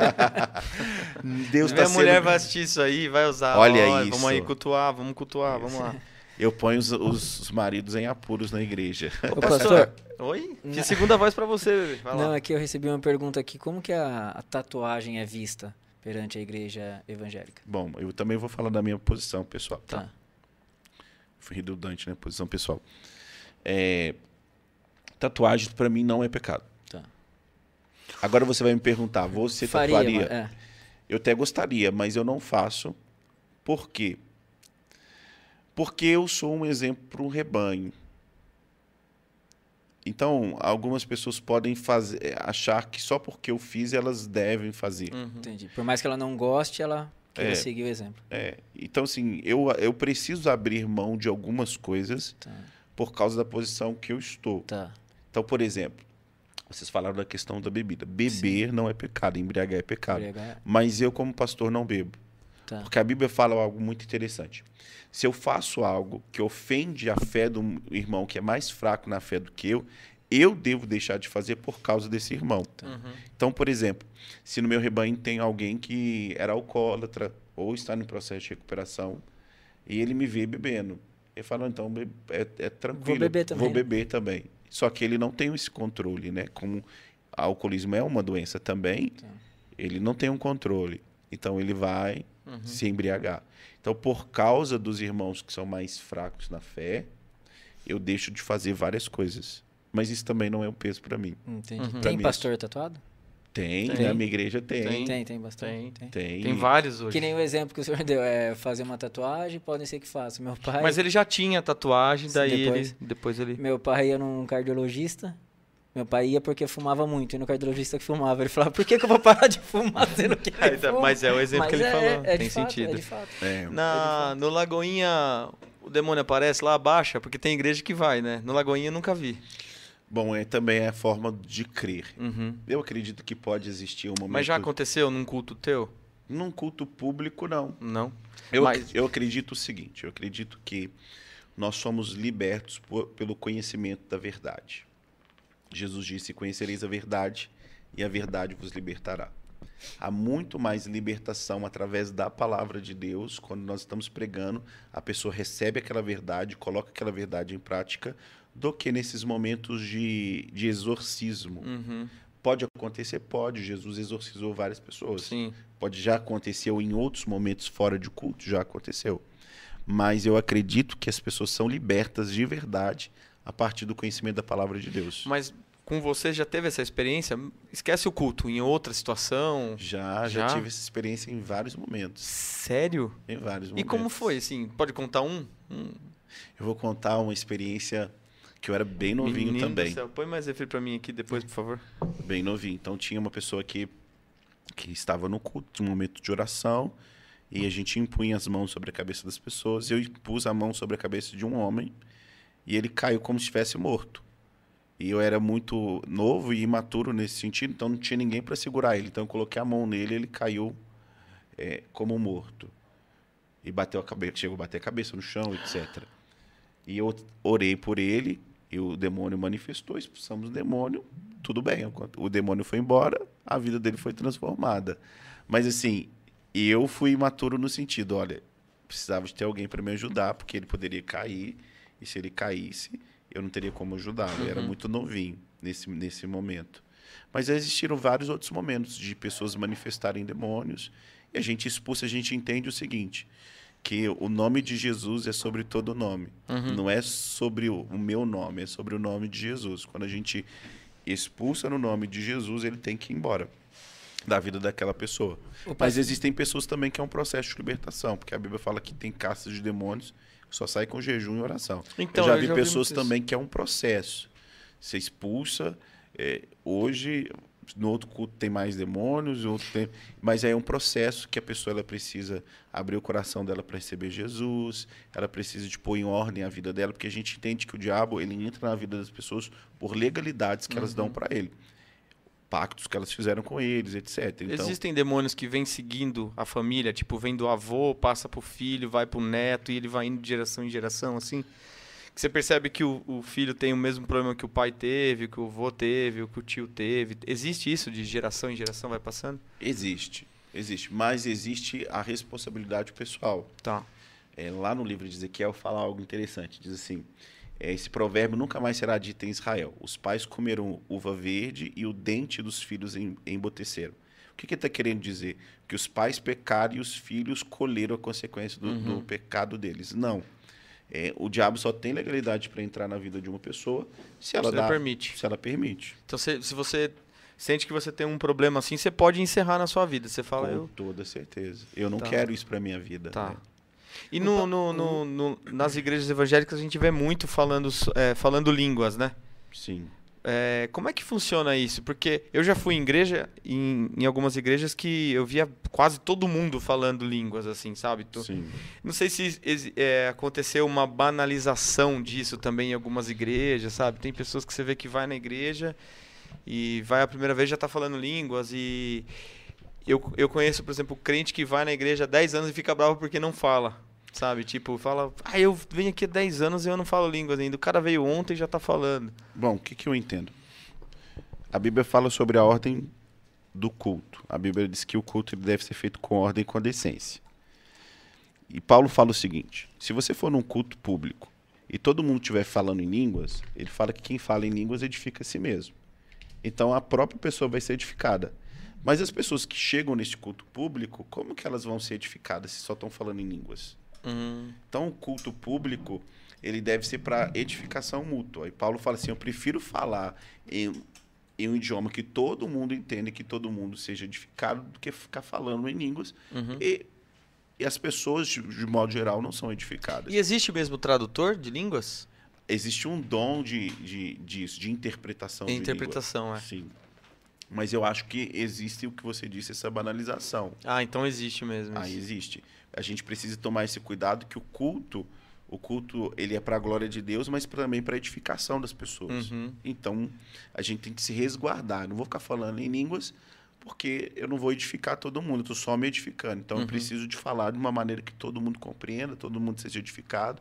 Então, nos meus momentos devocionais, na minha casa, num culto particular, no momento propício, falo em línguas da maneira que eu quiser. Uhum. Mas um culto público, ele deve ser muito mais para edificação das pessoas e deve então guardar isso é, para outros momentos. Por que, que em filme de terror a gente vê o, o diabo sempre falando em latim? Tem um porquê isso aí? Tem os demônios que vêm sempre falam na língua. Eu falo, caramba. É, eu não sei, latim? talvez seja porque a igreja, na Idade Média, ela, ela tomou o latim como, como uma língua oficial, talvez esteja relacionado a isso, né? Tá. E é uma língua assim. é, na Idade Média era uma língua dominada pelos, pelos nobres, mas a grande maioria da população ela não sabia o latim. Então as pessoas, a- as missas eram rezadas em latim. Então as pessoas elas ouviam a missa em latim, um idioma que elas não conheciam. Caramba. Então elas entravam e saíam sem compreender nada. Na verdade, a maioria era até analfabeta. Eu não sabia ler nem escrever. E muito mais dominar um idioma como o latim. Então as pessoas entravam e saíam sem, sem serem edificadas. Então justamente a reforma protestante ela vai bater nisso, traduzir a Bíblia para a língua do povo, para o alemão. E falar o culto público ser pregado de forma que as pessoas possam entender Uhum. elas possam compreender e serem edificadas.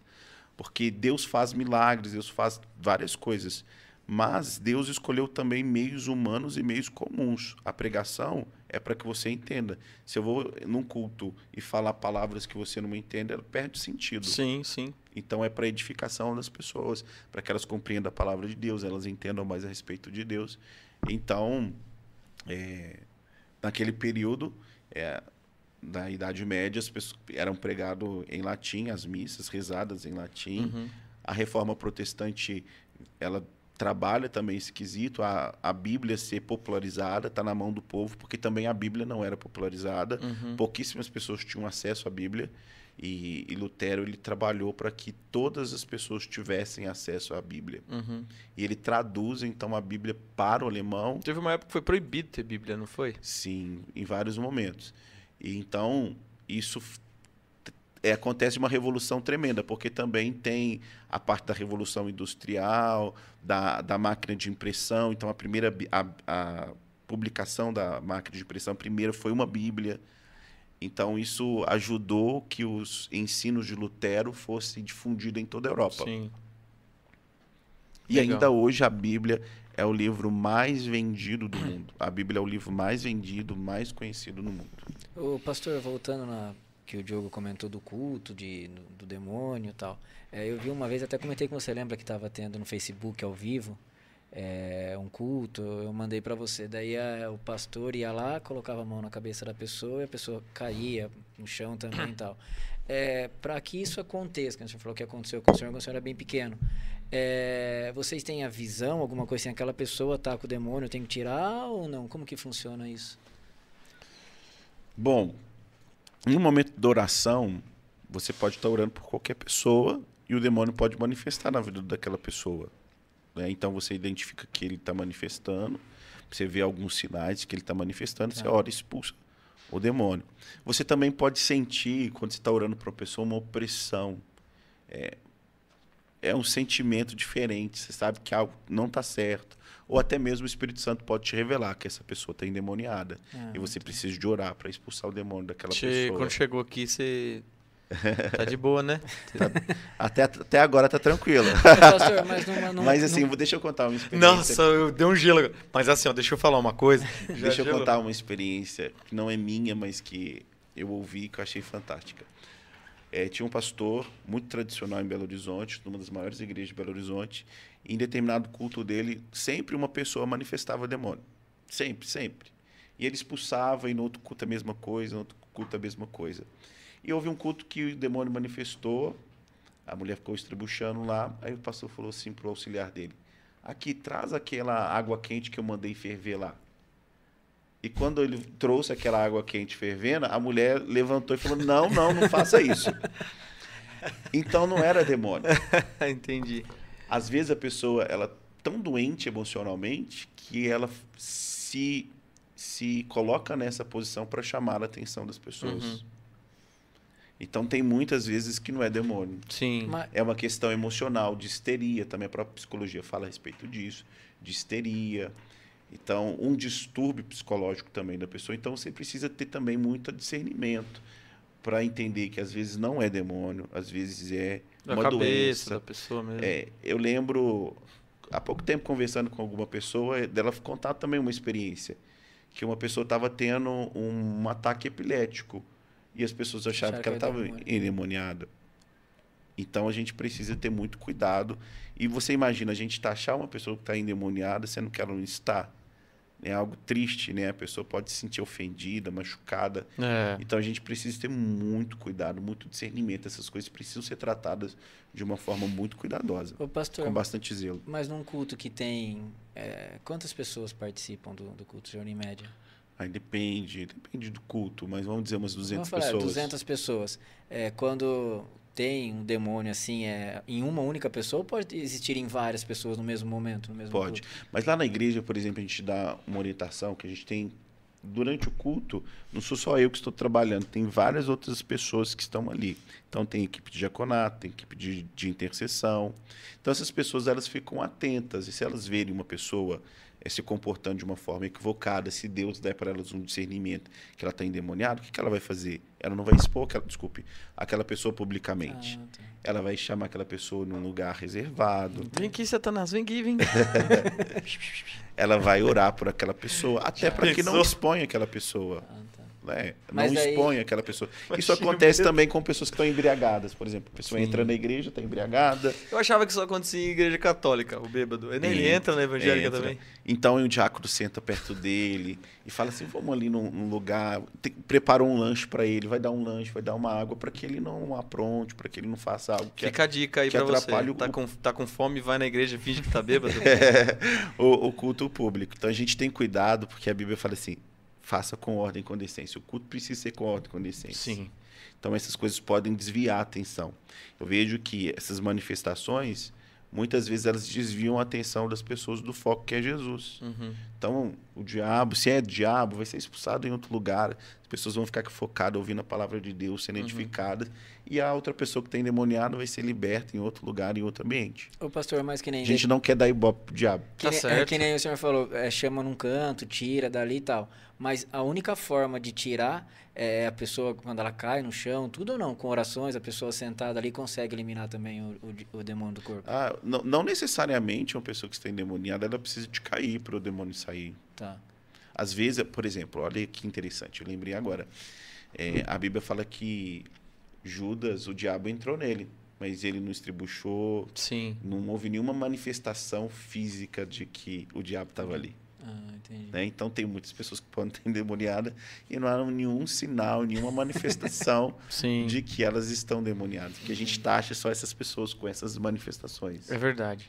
Bom, vamos falar dos patrocinadores aqui, enquanto o pastor toma uma aguinha, que a gente tá quase chegando no final. Já? Não, ainda tem um tempinho ainda. Caramba. Bom, Mr. Multas. Ó, tomou aquela multa, menino, estourou a carteira, não sabe mais o que fazer. Aqui, ó, Mr. Multas tem a solução pra você. Tá estourada a carteira, andou sem capacete, não deu seta, foi fazendo uma série de infrações aí. Então vai lá na Mr. Multas, porque lá é tudo legalizado, é tudo dentro da lei, não é jeitinho, tá? São mais de 50 franquias pelo Brasil todo e agora nós temos aqui na nossa cidade também, Mr. Multas. É isso aí. Olha, você vai fazer aquele churrasquinho, organizar aquela festa, um casamento, um noivado, um aniversário, um batizado. Drink Beer Adega. Adega completa para você fazer a sua festa. É ali na Avenida do São Luís. E tem mais. Final de semana aí, sexta-feira, quer curtir com a família? Vai lá também. Eles têm um churrasquinho top para você comer com a tua família, algumas porções. Olha, não perca, vá lá conhecer que vale muito a pena. Os preços são imperdíveis, então vale a pena você ir com a tua família lá. E quando vai ter a tua festa, pense direto, Drink Beer Bar. Drink Beer Adega. Eu tava falando drinks, eles me corrigiram, né? É drink. Drink, Drink Beer Adega. Que isso. Eu hein? falei Drink Beer Não, eu falei semana passada. Não, mas drinks. eu falei Drink Beer Bar. Daí eu Ah, então a gente continua errando, Drink viu? Beer Adega. Mas vai lá que você curte com a tua família. Tiagão, esse aqui eu preciso da sua ajuda, que você, eu, eu, eu tô ligado que você conhece tudo sobre Não- uma construção de casa. Não conheço nada. Ferrari gesso, eu tentando jogar pra ele. Tá precisando pôr gesso na sua casa, fazer aquele acabamento. Você falou o nome hoje, como é que chama? Sanca. Sanca. Eu tava tentando lembrar porque na minha casa. Mas fui eu que falei, por que você apontou pra ele? Porque eu não sabia de onde vinha. Porque você falou que não sabia, não conhecia nada, pô. Ele É, jogou pra mim, né? Obrigado, Tomás. De nada, Diogo. Bom, Ferrari Gesso tá aí há mais de 20 anos no mercado com uma experiência como poucos. Os caras são embaçados para colocar gesso, viu? Não é só colocar, eles fazem tudo planejado para que não tenha nenhum tipo de problema na construção, não tem tanta sujeira, eles são É isso diferenciados. aí que eu ia falar, de você que precisa fazer uma reforma na tua casa, meu, não pode chamar outra empresa. Não- Chame eles, porque assim, é, é serviço de qualidade, Isso. preço muito competitivo no Sim. mercado, só que deixa a sua casa limpinha, não deixa aquela sujeira enorme lá depois de, de efetuar o serviço. É uma experiência de 20 anos no mercado, né, Tiago? Não é para qualquer um, né? Uma empresa está consolidada há mais de 20 anos, não é fácil não. É no isso. mercado que a gente atua, pelo amor de Deus. Ferrari Gesso, é só lá. Entre em contato com os caras lá, tá bom? É isso aí.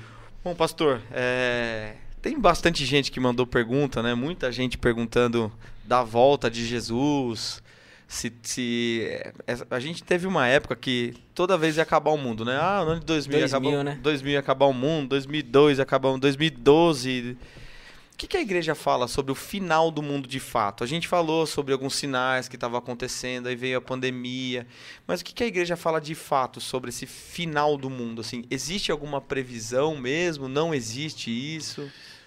Olha, se alguém determinar uma data, essa pessoa está cometendo um, um grande erro, um grande equívoco, né? E tantos outros na história determinaram datas e precisaram se retratar. Muitos não se retrataram e passaram vergonha. É. Mas ninguém pode determinar a hora certa. A Bíblia fala assim que aquele dia e aquela hora ninguém sabe, a não ser o Pai. Então é algo que pertence a Deus.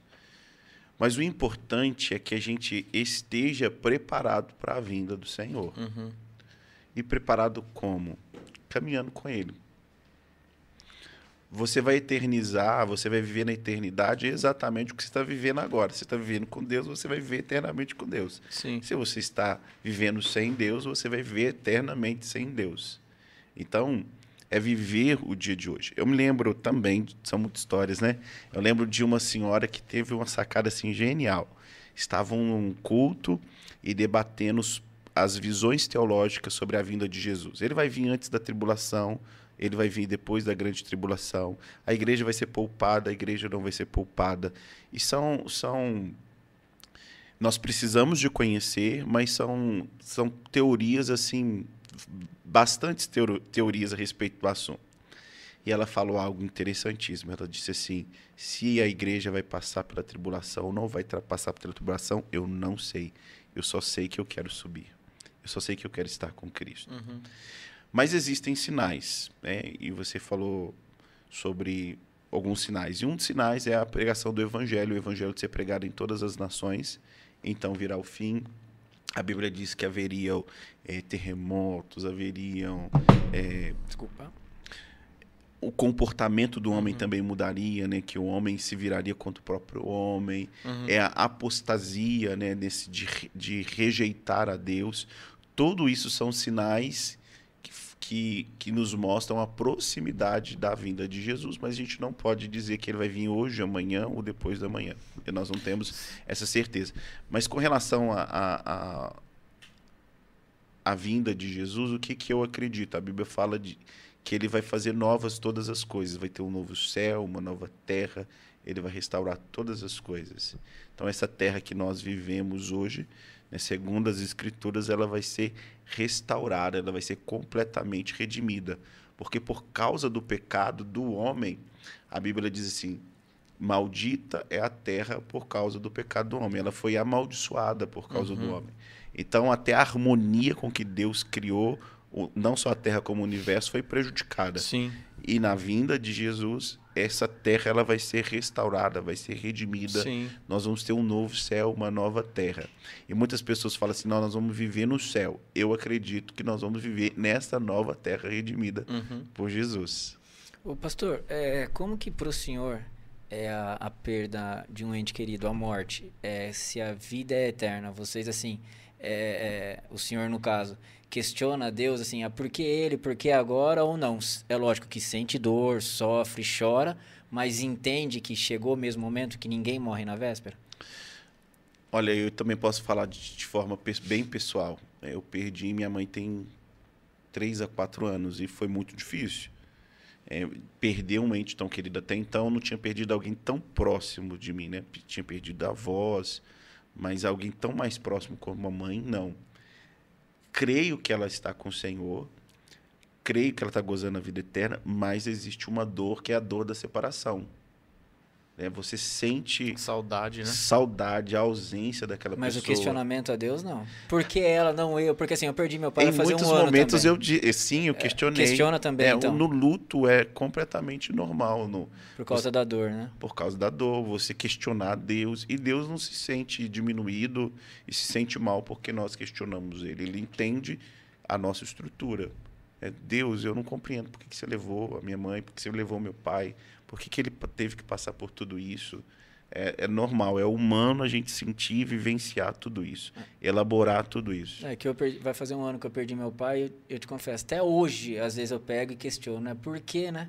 É, é, perdi, por que não, outra a gente já fala, tem tantas pessoas más que estão aí e ele, ele não está mais, tal, tal, então é normal, não estou cometendo nenhum pecado. Não, e você vê, por exemplo, uma pessoa com um pai, o pai tão velhinho, você fala, nossa, ele, ele é fazendo hora extra. e meu pai, minha mãe faleceu é, tão novo, é, né? Ele então. poderia viver tanto, tanto mais e ver tudo o que você está vivendo, o que você conquistou. Por exemplo, tenho três filhos, a minha mãe viu só a minha primeira filha. Sim. Aí você fica pensando, nossa, como que ela reagiria, que que ela, como seria, Sim. ela teria a presença da avó Sim. e tal.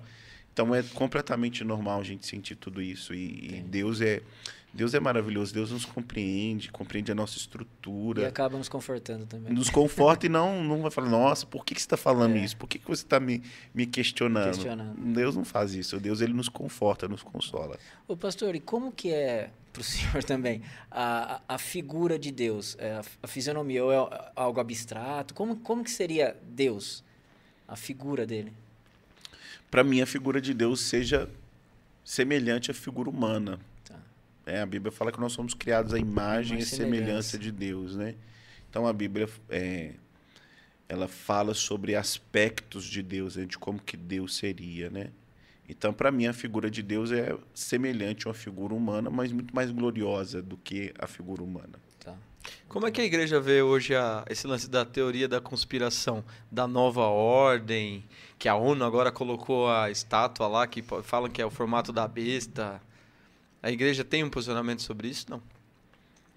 Ah, de forma geral, não. Acho que a igreja ela não busca entrar em tantas polêmicas e ela tenta mostrar para as pessoas o que a palavra de Deus diz. Porque a gente vê. Que eu acho que é o mais importante do que falando isso é pecado, isso não é pecado. Uhum. É, é, você ensinar os princípios para a pessoa e ela vai analisar o cenário e ela vai, a partir dos princípios que ela ela uhum. aprendeu, ela vai tirar suas próprias conclusões. Sim. Não tem que Porque... ficar mostrando, né? Isso é pecado, isso não é. É. Isso... Porque a gente vê Porque hoje... eu acho que isso te torna muito menino, né? Tá. É, é, infantilizar muitas pessoas. O evangelho, ele nos leva à maturidade. Uhum. A, a, a, ter uma consciência clara das coisas, a conseguir discernir o mundo ao nosso redor. Ele nos leva a viver uma vida muito mais sábia, mas muito mais madura, e não infantilizada. É porque você vê, talvez, muitos líderes infantilizando o seu rebanho, né? Para que o seu rebanho sempre dependa dele. E ele tem que falar: isso é pecado, isso não é pecado, faz isso, não faz aquilo, compra o carro, não compra o carro, coloque seu filho nessa escola. Não. Isso não é um papel de um pastor. Uhum, tá. O papel de um líder é, é ensinar e levar essas pessoas à maturidade da fé e eles tomarem suas próprias decisões. E o senhor, na casa do senhor, é, é pai, mais pai, mais pastor ou é um pouquinho de cada um na educação dos filhos? Completamente pai. É? completamente é, pai. Num, num, a, a, os filhos de um pastor, que você falou, é, amadurecimento e tudo mais. Mas para criança também isso vem mais cedo? Quando o pai é um pastor, é, no caso do senhor? Nós tentamos blindar muito os nossos filhos e a tratar eles de forma muito humana como eles são tá. humanos. É, muitas pessoas tratam porque o filho do pastor ele não pode fazer isso. isso. Não. Ele é uma criança e no, na- no desenvolvimento natural dele ele pode cometer erros, ele vai cometer, que é importante até para o próprio aprendizado dele. Vocês permitam até que ele cometa certos erros para que para o amadurecimento. Sim, permitimos, com certeza. E a gente tenta é, humanizar muito os nossos filhos. Eu lembro que em Belo Horizonte a gente tomou uma decisão que talvez chocasse muitas pessoas. Porque os nossos filhos já viviam muito no meio evangélico, só evangélico, Sim. só evangélico, igreja, amigos evangélicos, um mundo muito evangélico. Tá. Só que o mundo não é evangélico. Uhum. E na hora de levar a nossa filha para a escola, a gente tomou, todo mundo achava que a gente colocar ela numa igreja, ó, numa escola Escola evangélica. E nós tomamos decisão, não, nós vamos colocar numa escola católica. Nossa senhora. Mas por quê? Porque que a gente queria que nossos, nossos filhos tivessem uma experiência com o mundo real. Porque o mundo não é evangélico. Uhum. Então, nós não queríamos colocá-los dentro de uma bolha. Porque eu também não fui criado dentro de uma bolha, minha esposa também não foi criada dentro de uma bolha, e a gente continuou Legal. crente, servindo a Deus do mesmo Sim. jeito. Então, a gente queria que elas tivessem amigos que não fossem evangélicos também, que ela convivesse com outras pessoas que tivessem uma visão de um mundo diferente, até para que depois que ela crescesse, ela tivesse certeza e convicção da fé dela Sim. que ela não fosse influenciada pelas pessoas. Porque quando a gente coloca na bolha, aí depois na adolescência, na vida adulta, ele vai sair um dia dessa Uhum. bolha. Ele vai falar: olha, o mundo não é como meu pai me apresentou. Sim. E minha mãe me apresentou. O mundo é diferente. Tá. Aí ele pode até querer experimentar coisas que ele não deveria experimentar. Sim. Então a gente Legal. quer que eles conheçam o mundo de- da forma que o mundo é. E a gente vai estar sempre aí para orientar, para ser uma bênção na vida dos nossos filhos.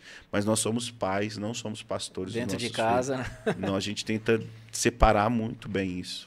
O crente tem uma coisa que é diferente no crente, não tem? Que além de comer mais do que os outros, o crente tem uma coisa que parece. é- é- assim, é, é muito nítido, eu vejo, do crente. Ele é, ele é real, apaixonado por Jesus, assim, sabe?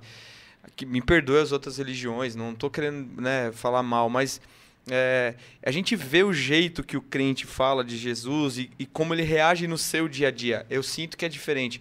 Isso tem a ver com o lance do estudo bíblico ser mais intensivo? Por que, que, que tem isso? Porque o crente ele vê Deus em tudo. Ah, é porque atrasou, é livramento. Não, ia bater o carro ali na frente, Deus livrou a gente. Eu sei porque o meu parceiro ele é crente também, né? O Delber é da congregação cristã. Então, eu aprendi a enxergar muita coisa com ele. Meu pai é da congregação hoje, tal, além da minha esposa e tal. Então a gente, você começa a perceber que o crente ele ele, ele sempre está enxergando Jesus nas coisas assim. Por que que tem essa diferença tão grande?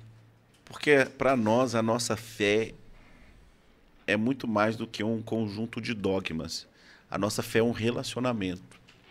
Deus se relaciona conosco.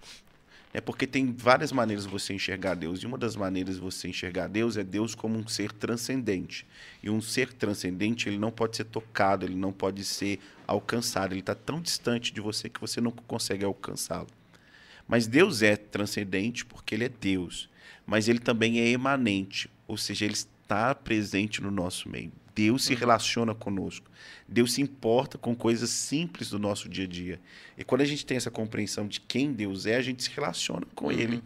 E para nós, Deus é um amigo. A Bíblia diz que Abraão foi chamado de amigo de Deus. E amigo se relaciona, caminha junto, estão próximos. Então a gente acredita nessa proximidade que a gente tem com Deus. Que Deus e Deus está presente no nosso meio. Deus está aqui no nosso Sim. meio. Aí eu gosto de uma frase católica que as pessoas brincam comigo. Pastor, você gosta de tantas coisas católicas. E a- eles têm uma frase que para mim é sensacional. Eles falam assim: Deus está no meio de nós. É. Aí as pessoas repetem: Deus está no meio de nós. Para trazer essa consciência, sim, Deus está no meio de nós. Ele está aqui. Deus se faz presente. Então ele não é esse Deus distante. Ele é esse Deus perto de nós.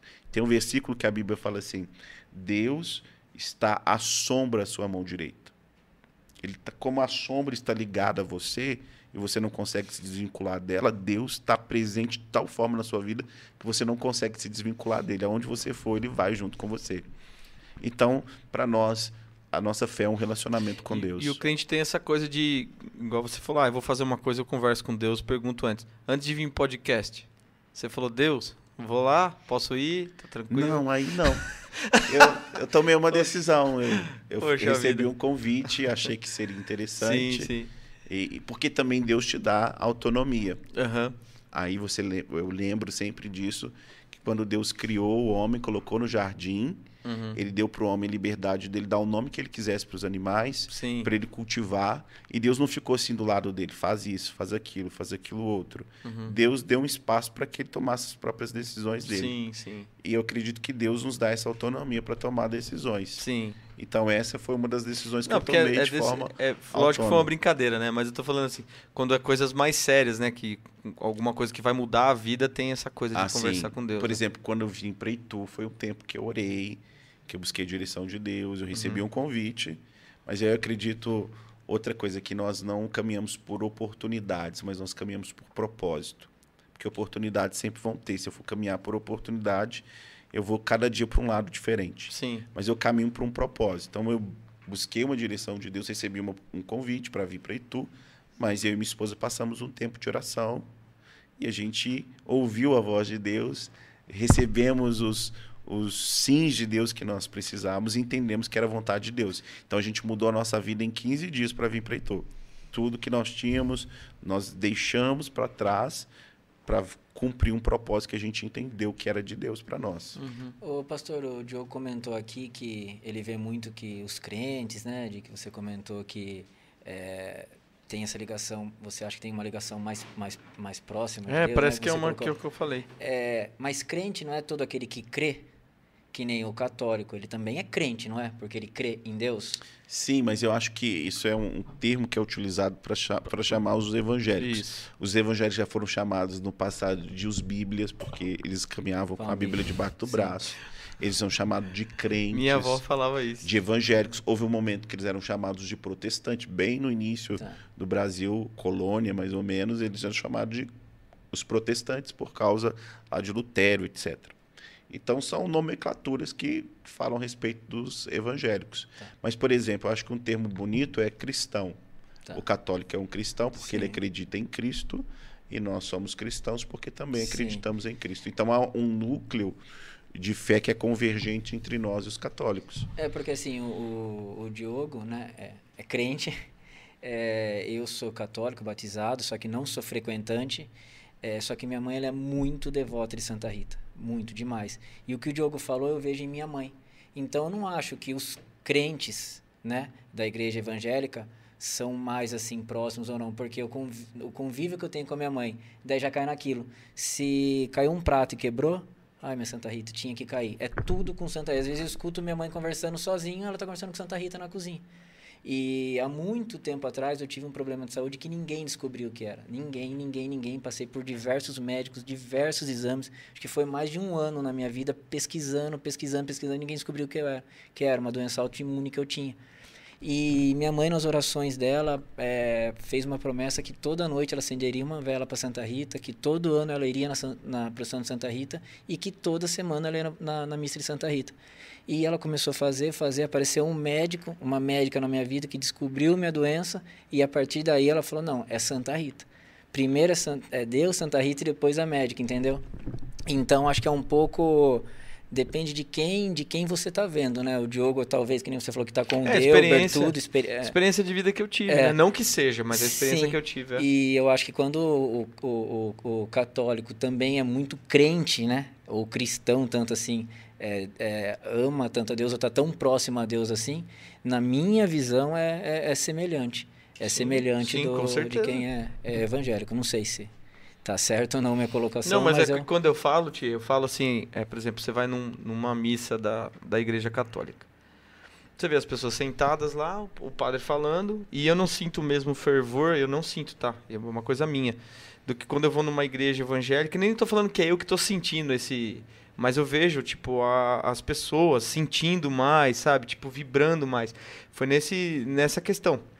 Mas às vezes é a igreja que eu fui, não, não que seja uma verdade absoluta, Sim, né? sim. É, eu não posso defender nenhuma bandeira, porque, eu falei, eu não sou praticante. Uhum. Então, não posso falar por mim. Eu falo pelo que eu vejo em minha mãe. Sim. Entendeu? Em Eu tenho a mãe. mesma situação com a minha mãe também, com a minha avó. E aconteceu qualquer coisa em casa, minha mãe, ai, minha santinha, ai, não sei o que, tudo, tudo. Minha Santa Bárbara, quando dá um trovão, minha mãe fala. Minha mãe é tudo Santa Rita, entendeu? Então, assim, eu, eu vejo, vejo esse ponto Sim, que eu acho que o católico, quando é crente mesmo, independente da religião, é Deus é acima de tudo, né? Deus é acima de É, tudo. eu acredito que a gente vive um momento de, dos cristãos de- muito nominalistas. Eles carregam o nome de tanto evangélicos como católicos, mas eles não não vivem aquela fé de forma intensa. E existem aqueles que vivem a sua fé de forma intensa, né, que são o que a gente chama de É, fervorosos, né?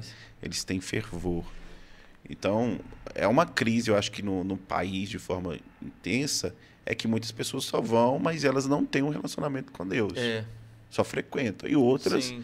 Estão com essa sede, com esse desejo de ter um relacionamento Sim, de sim, Deus, sim, dessa compreensão que Deus é um Deus próximo, que Deus, quando a gente clama, quando a gente ora, ele se revela a nós. Sim. Então há essa, essa divisão de pessoas que tanto na igreja evangélica, em qualquer outro lugar, que são nominais e aqueles que são fervorosos.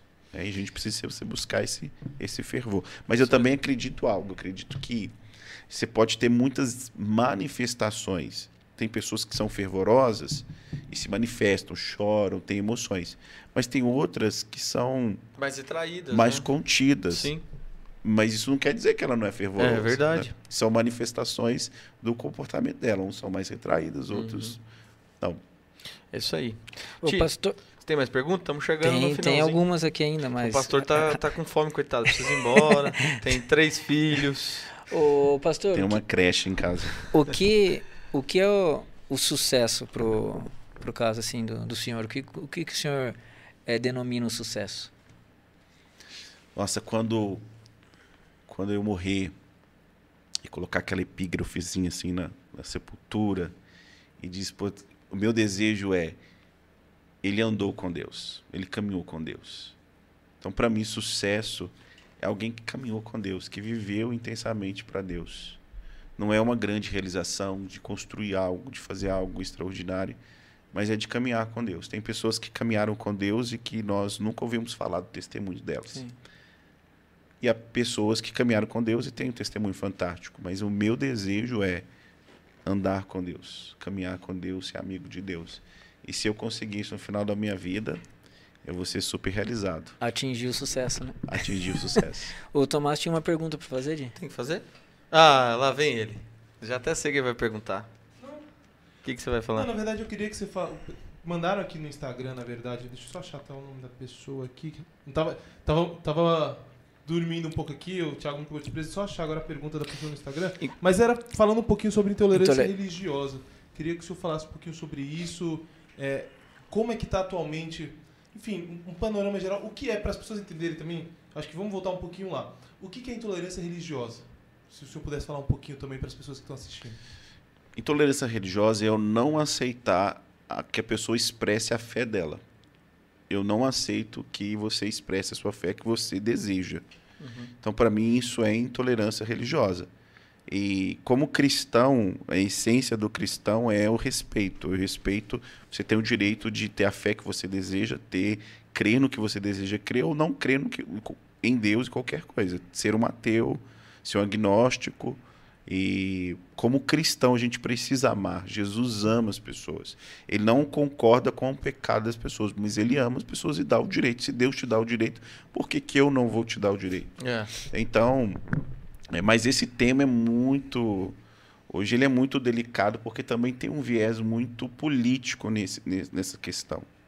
Eu tô entendendo, fica cegado, ok? Foi horrível a imitação hoje. Hoje não foi legal mesmo, não.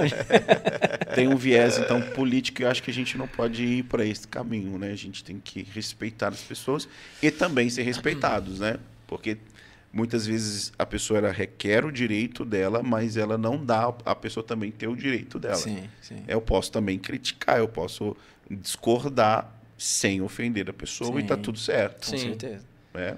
É, a gente vê no esporte hoje, os jogadores já são proibidos de postar faixinhas de 100% Jesus. Exatamente. Entendeu? E na mídia poder falar. Entrevista, quando a FIFA vai entrevistar o jogador, ele fala. Quando começa a falar de Deus, a câmera tá, sai, corta. Hoje a gente vive um momento assim, que, Exatamente.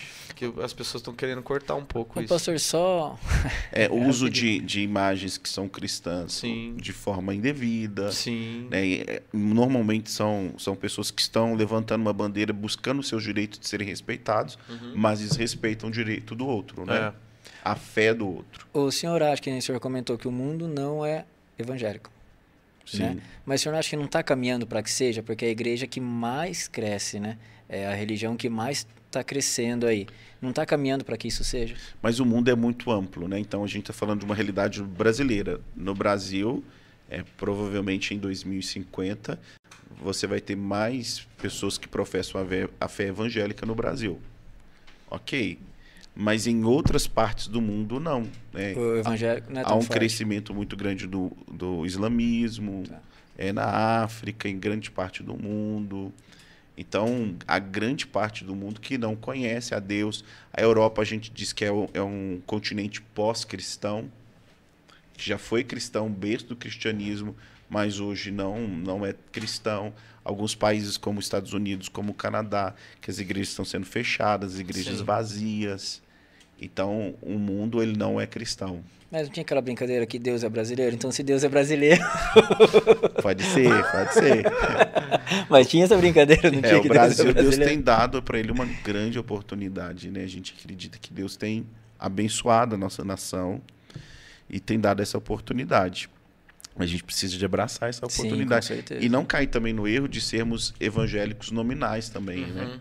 Só- eu só sou evangélico, mas eu falo que eu sou evangélico, mas eu não pratico, a pratico. fé evangélica. Sim, Então a gente precisa de ser evangélico e praticar a fé evangélica. Sim. Porque a gente vê, por exemplo, que cresce muito o número de evangélicos no Brasil, mas o, o ín- o índice de corrupção continua o mesmo, É. de divórcio continua o mesmo, de tantas coisas. Então não, não, não houve mudanças É. drásticas na sociedade. Houve crescimento, mas não mudanças. Exatamente.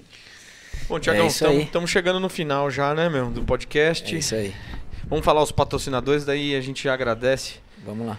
Zion Produções está querendo fazer um podcast, entre em contato aqui na Zion Produções, tá? Aqui a gente tem toda a estrutura para você só vir fazer o seu podcast, não precisa esquentar a cabeça com câmera, com, enfim, com toda a infraestrutura. Nós temos tudo aqui para te receber. Se quiser gravar um CD, fazer um single também, entre em contato também na Zion Produções. Pode entrar em contato também lá no Na Casa Podcast, que o Tomás vai te responder lá, tá bom? Manda um direct lá que Tomás responde rapidinho. Isso aí. E ó, Visconde Construtora, a construtora também que mais cresce no Brasil.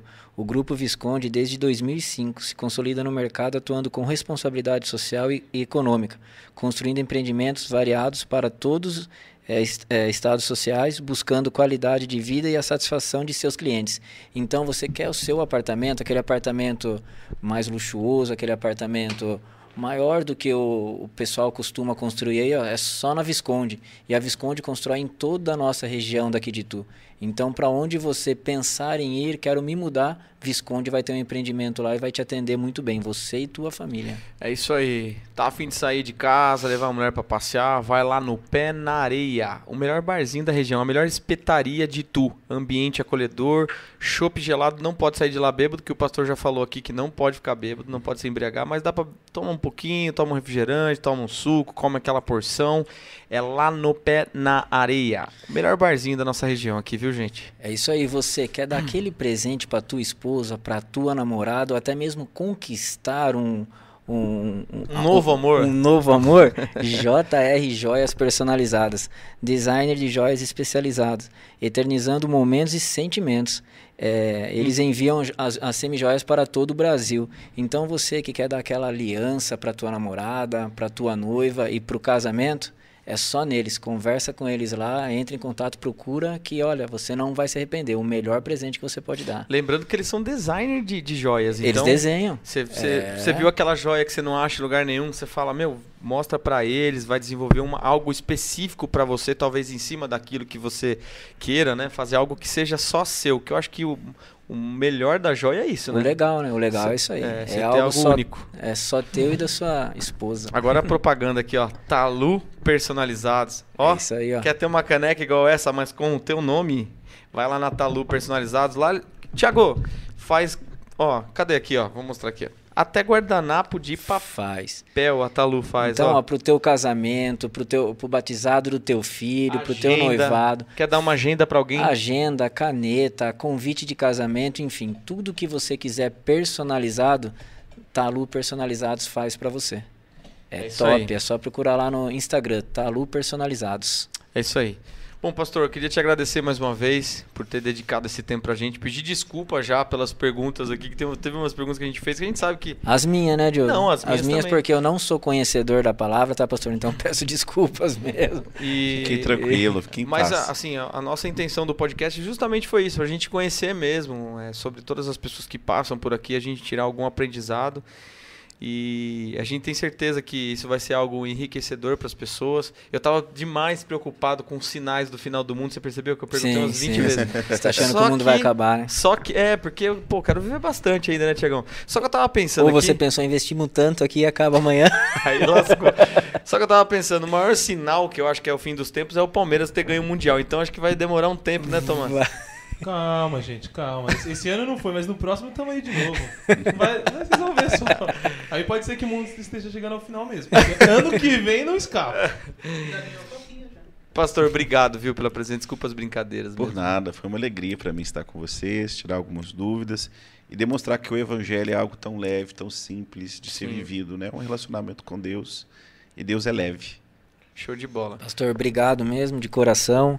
É, Direcionar um pouco desse, do, do tempo do senhor que é tão corrido aqui pra gente, pra todo mundo que está nos acompanhando. Desculpa, né? Mais uma vez as brincadeiras, as perguntas, os questionamentos que eu fiz que talvez não caiu tão bem, mas que realmente eram dúvidas minhas mesmos e, e perguntas que, que vieram aqui no meu particular e eu não poderia deixar de fazer. Então agradeço demais, desejo cada vez mais sucesso para o senhor, para a família e que continue aí nessa jornada com esse rebanho que o senhor tem que só cresce a cada dia. Muito obrigado. Para mim é muito tranquilo poder e para mim é muito bom ter o contato com pessoas que não são só evangélicas, Sim, né? sim. E ouvir e discutir e conversar a respeito da fé para mim é maravilhoso. Então é um privilégio estar com vocês. Obrigado, pastor. Gente, só lembrando que quem não conseguiu assistir ao podcast de hoje, é, já está disponível no nosso canal no YouTube também. Ah, quero assistir os podcasts anteriores, também tá lá. Não consigo assistir no computador, não tem problema, tem no Spotify, nas plataformas de áudio também. Todas as nossas conversas estão disponíveis no Spotify. Lembrando que ó, já pode se inscrever também no nosso canal de corte. Então pesquisa lá Cortes na Casa Podcast. Pô, tem algum trecho que você acha que é legal compartilhar, vai estar tudo lá disponível.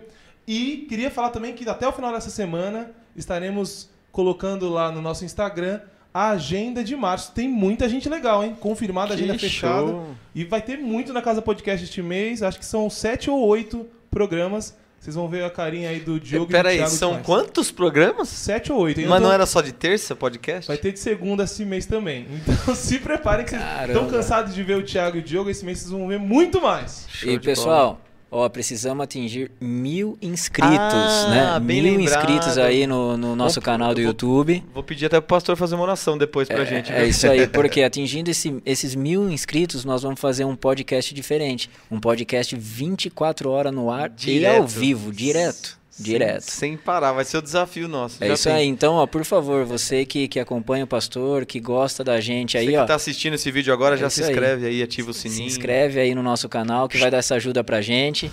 e vamos chegar logo nesses mil inscritos aí pra, pra ver realmente como que vai ser o nosso desempenho em 24 horas ao E vivo vai de podcast. ser 24 horas sem beber nada de álcool e só falando de Deus.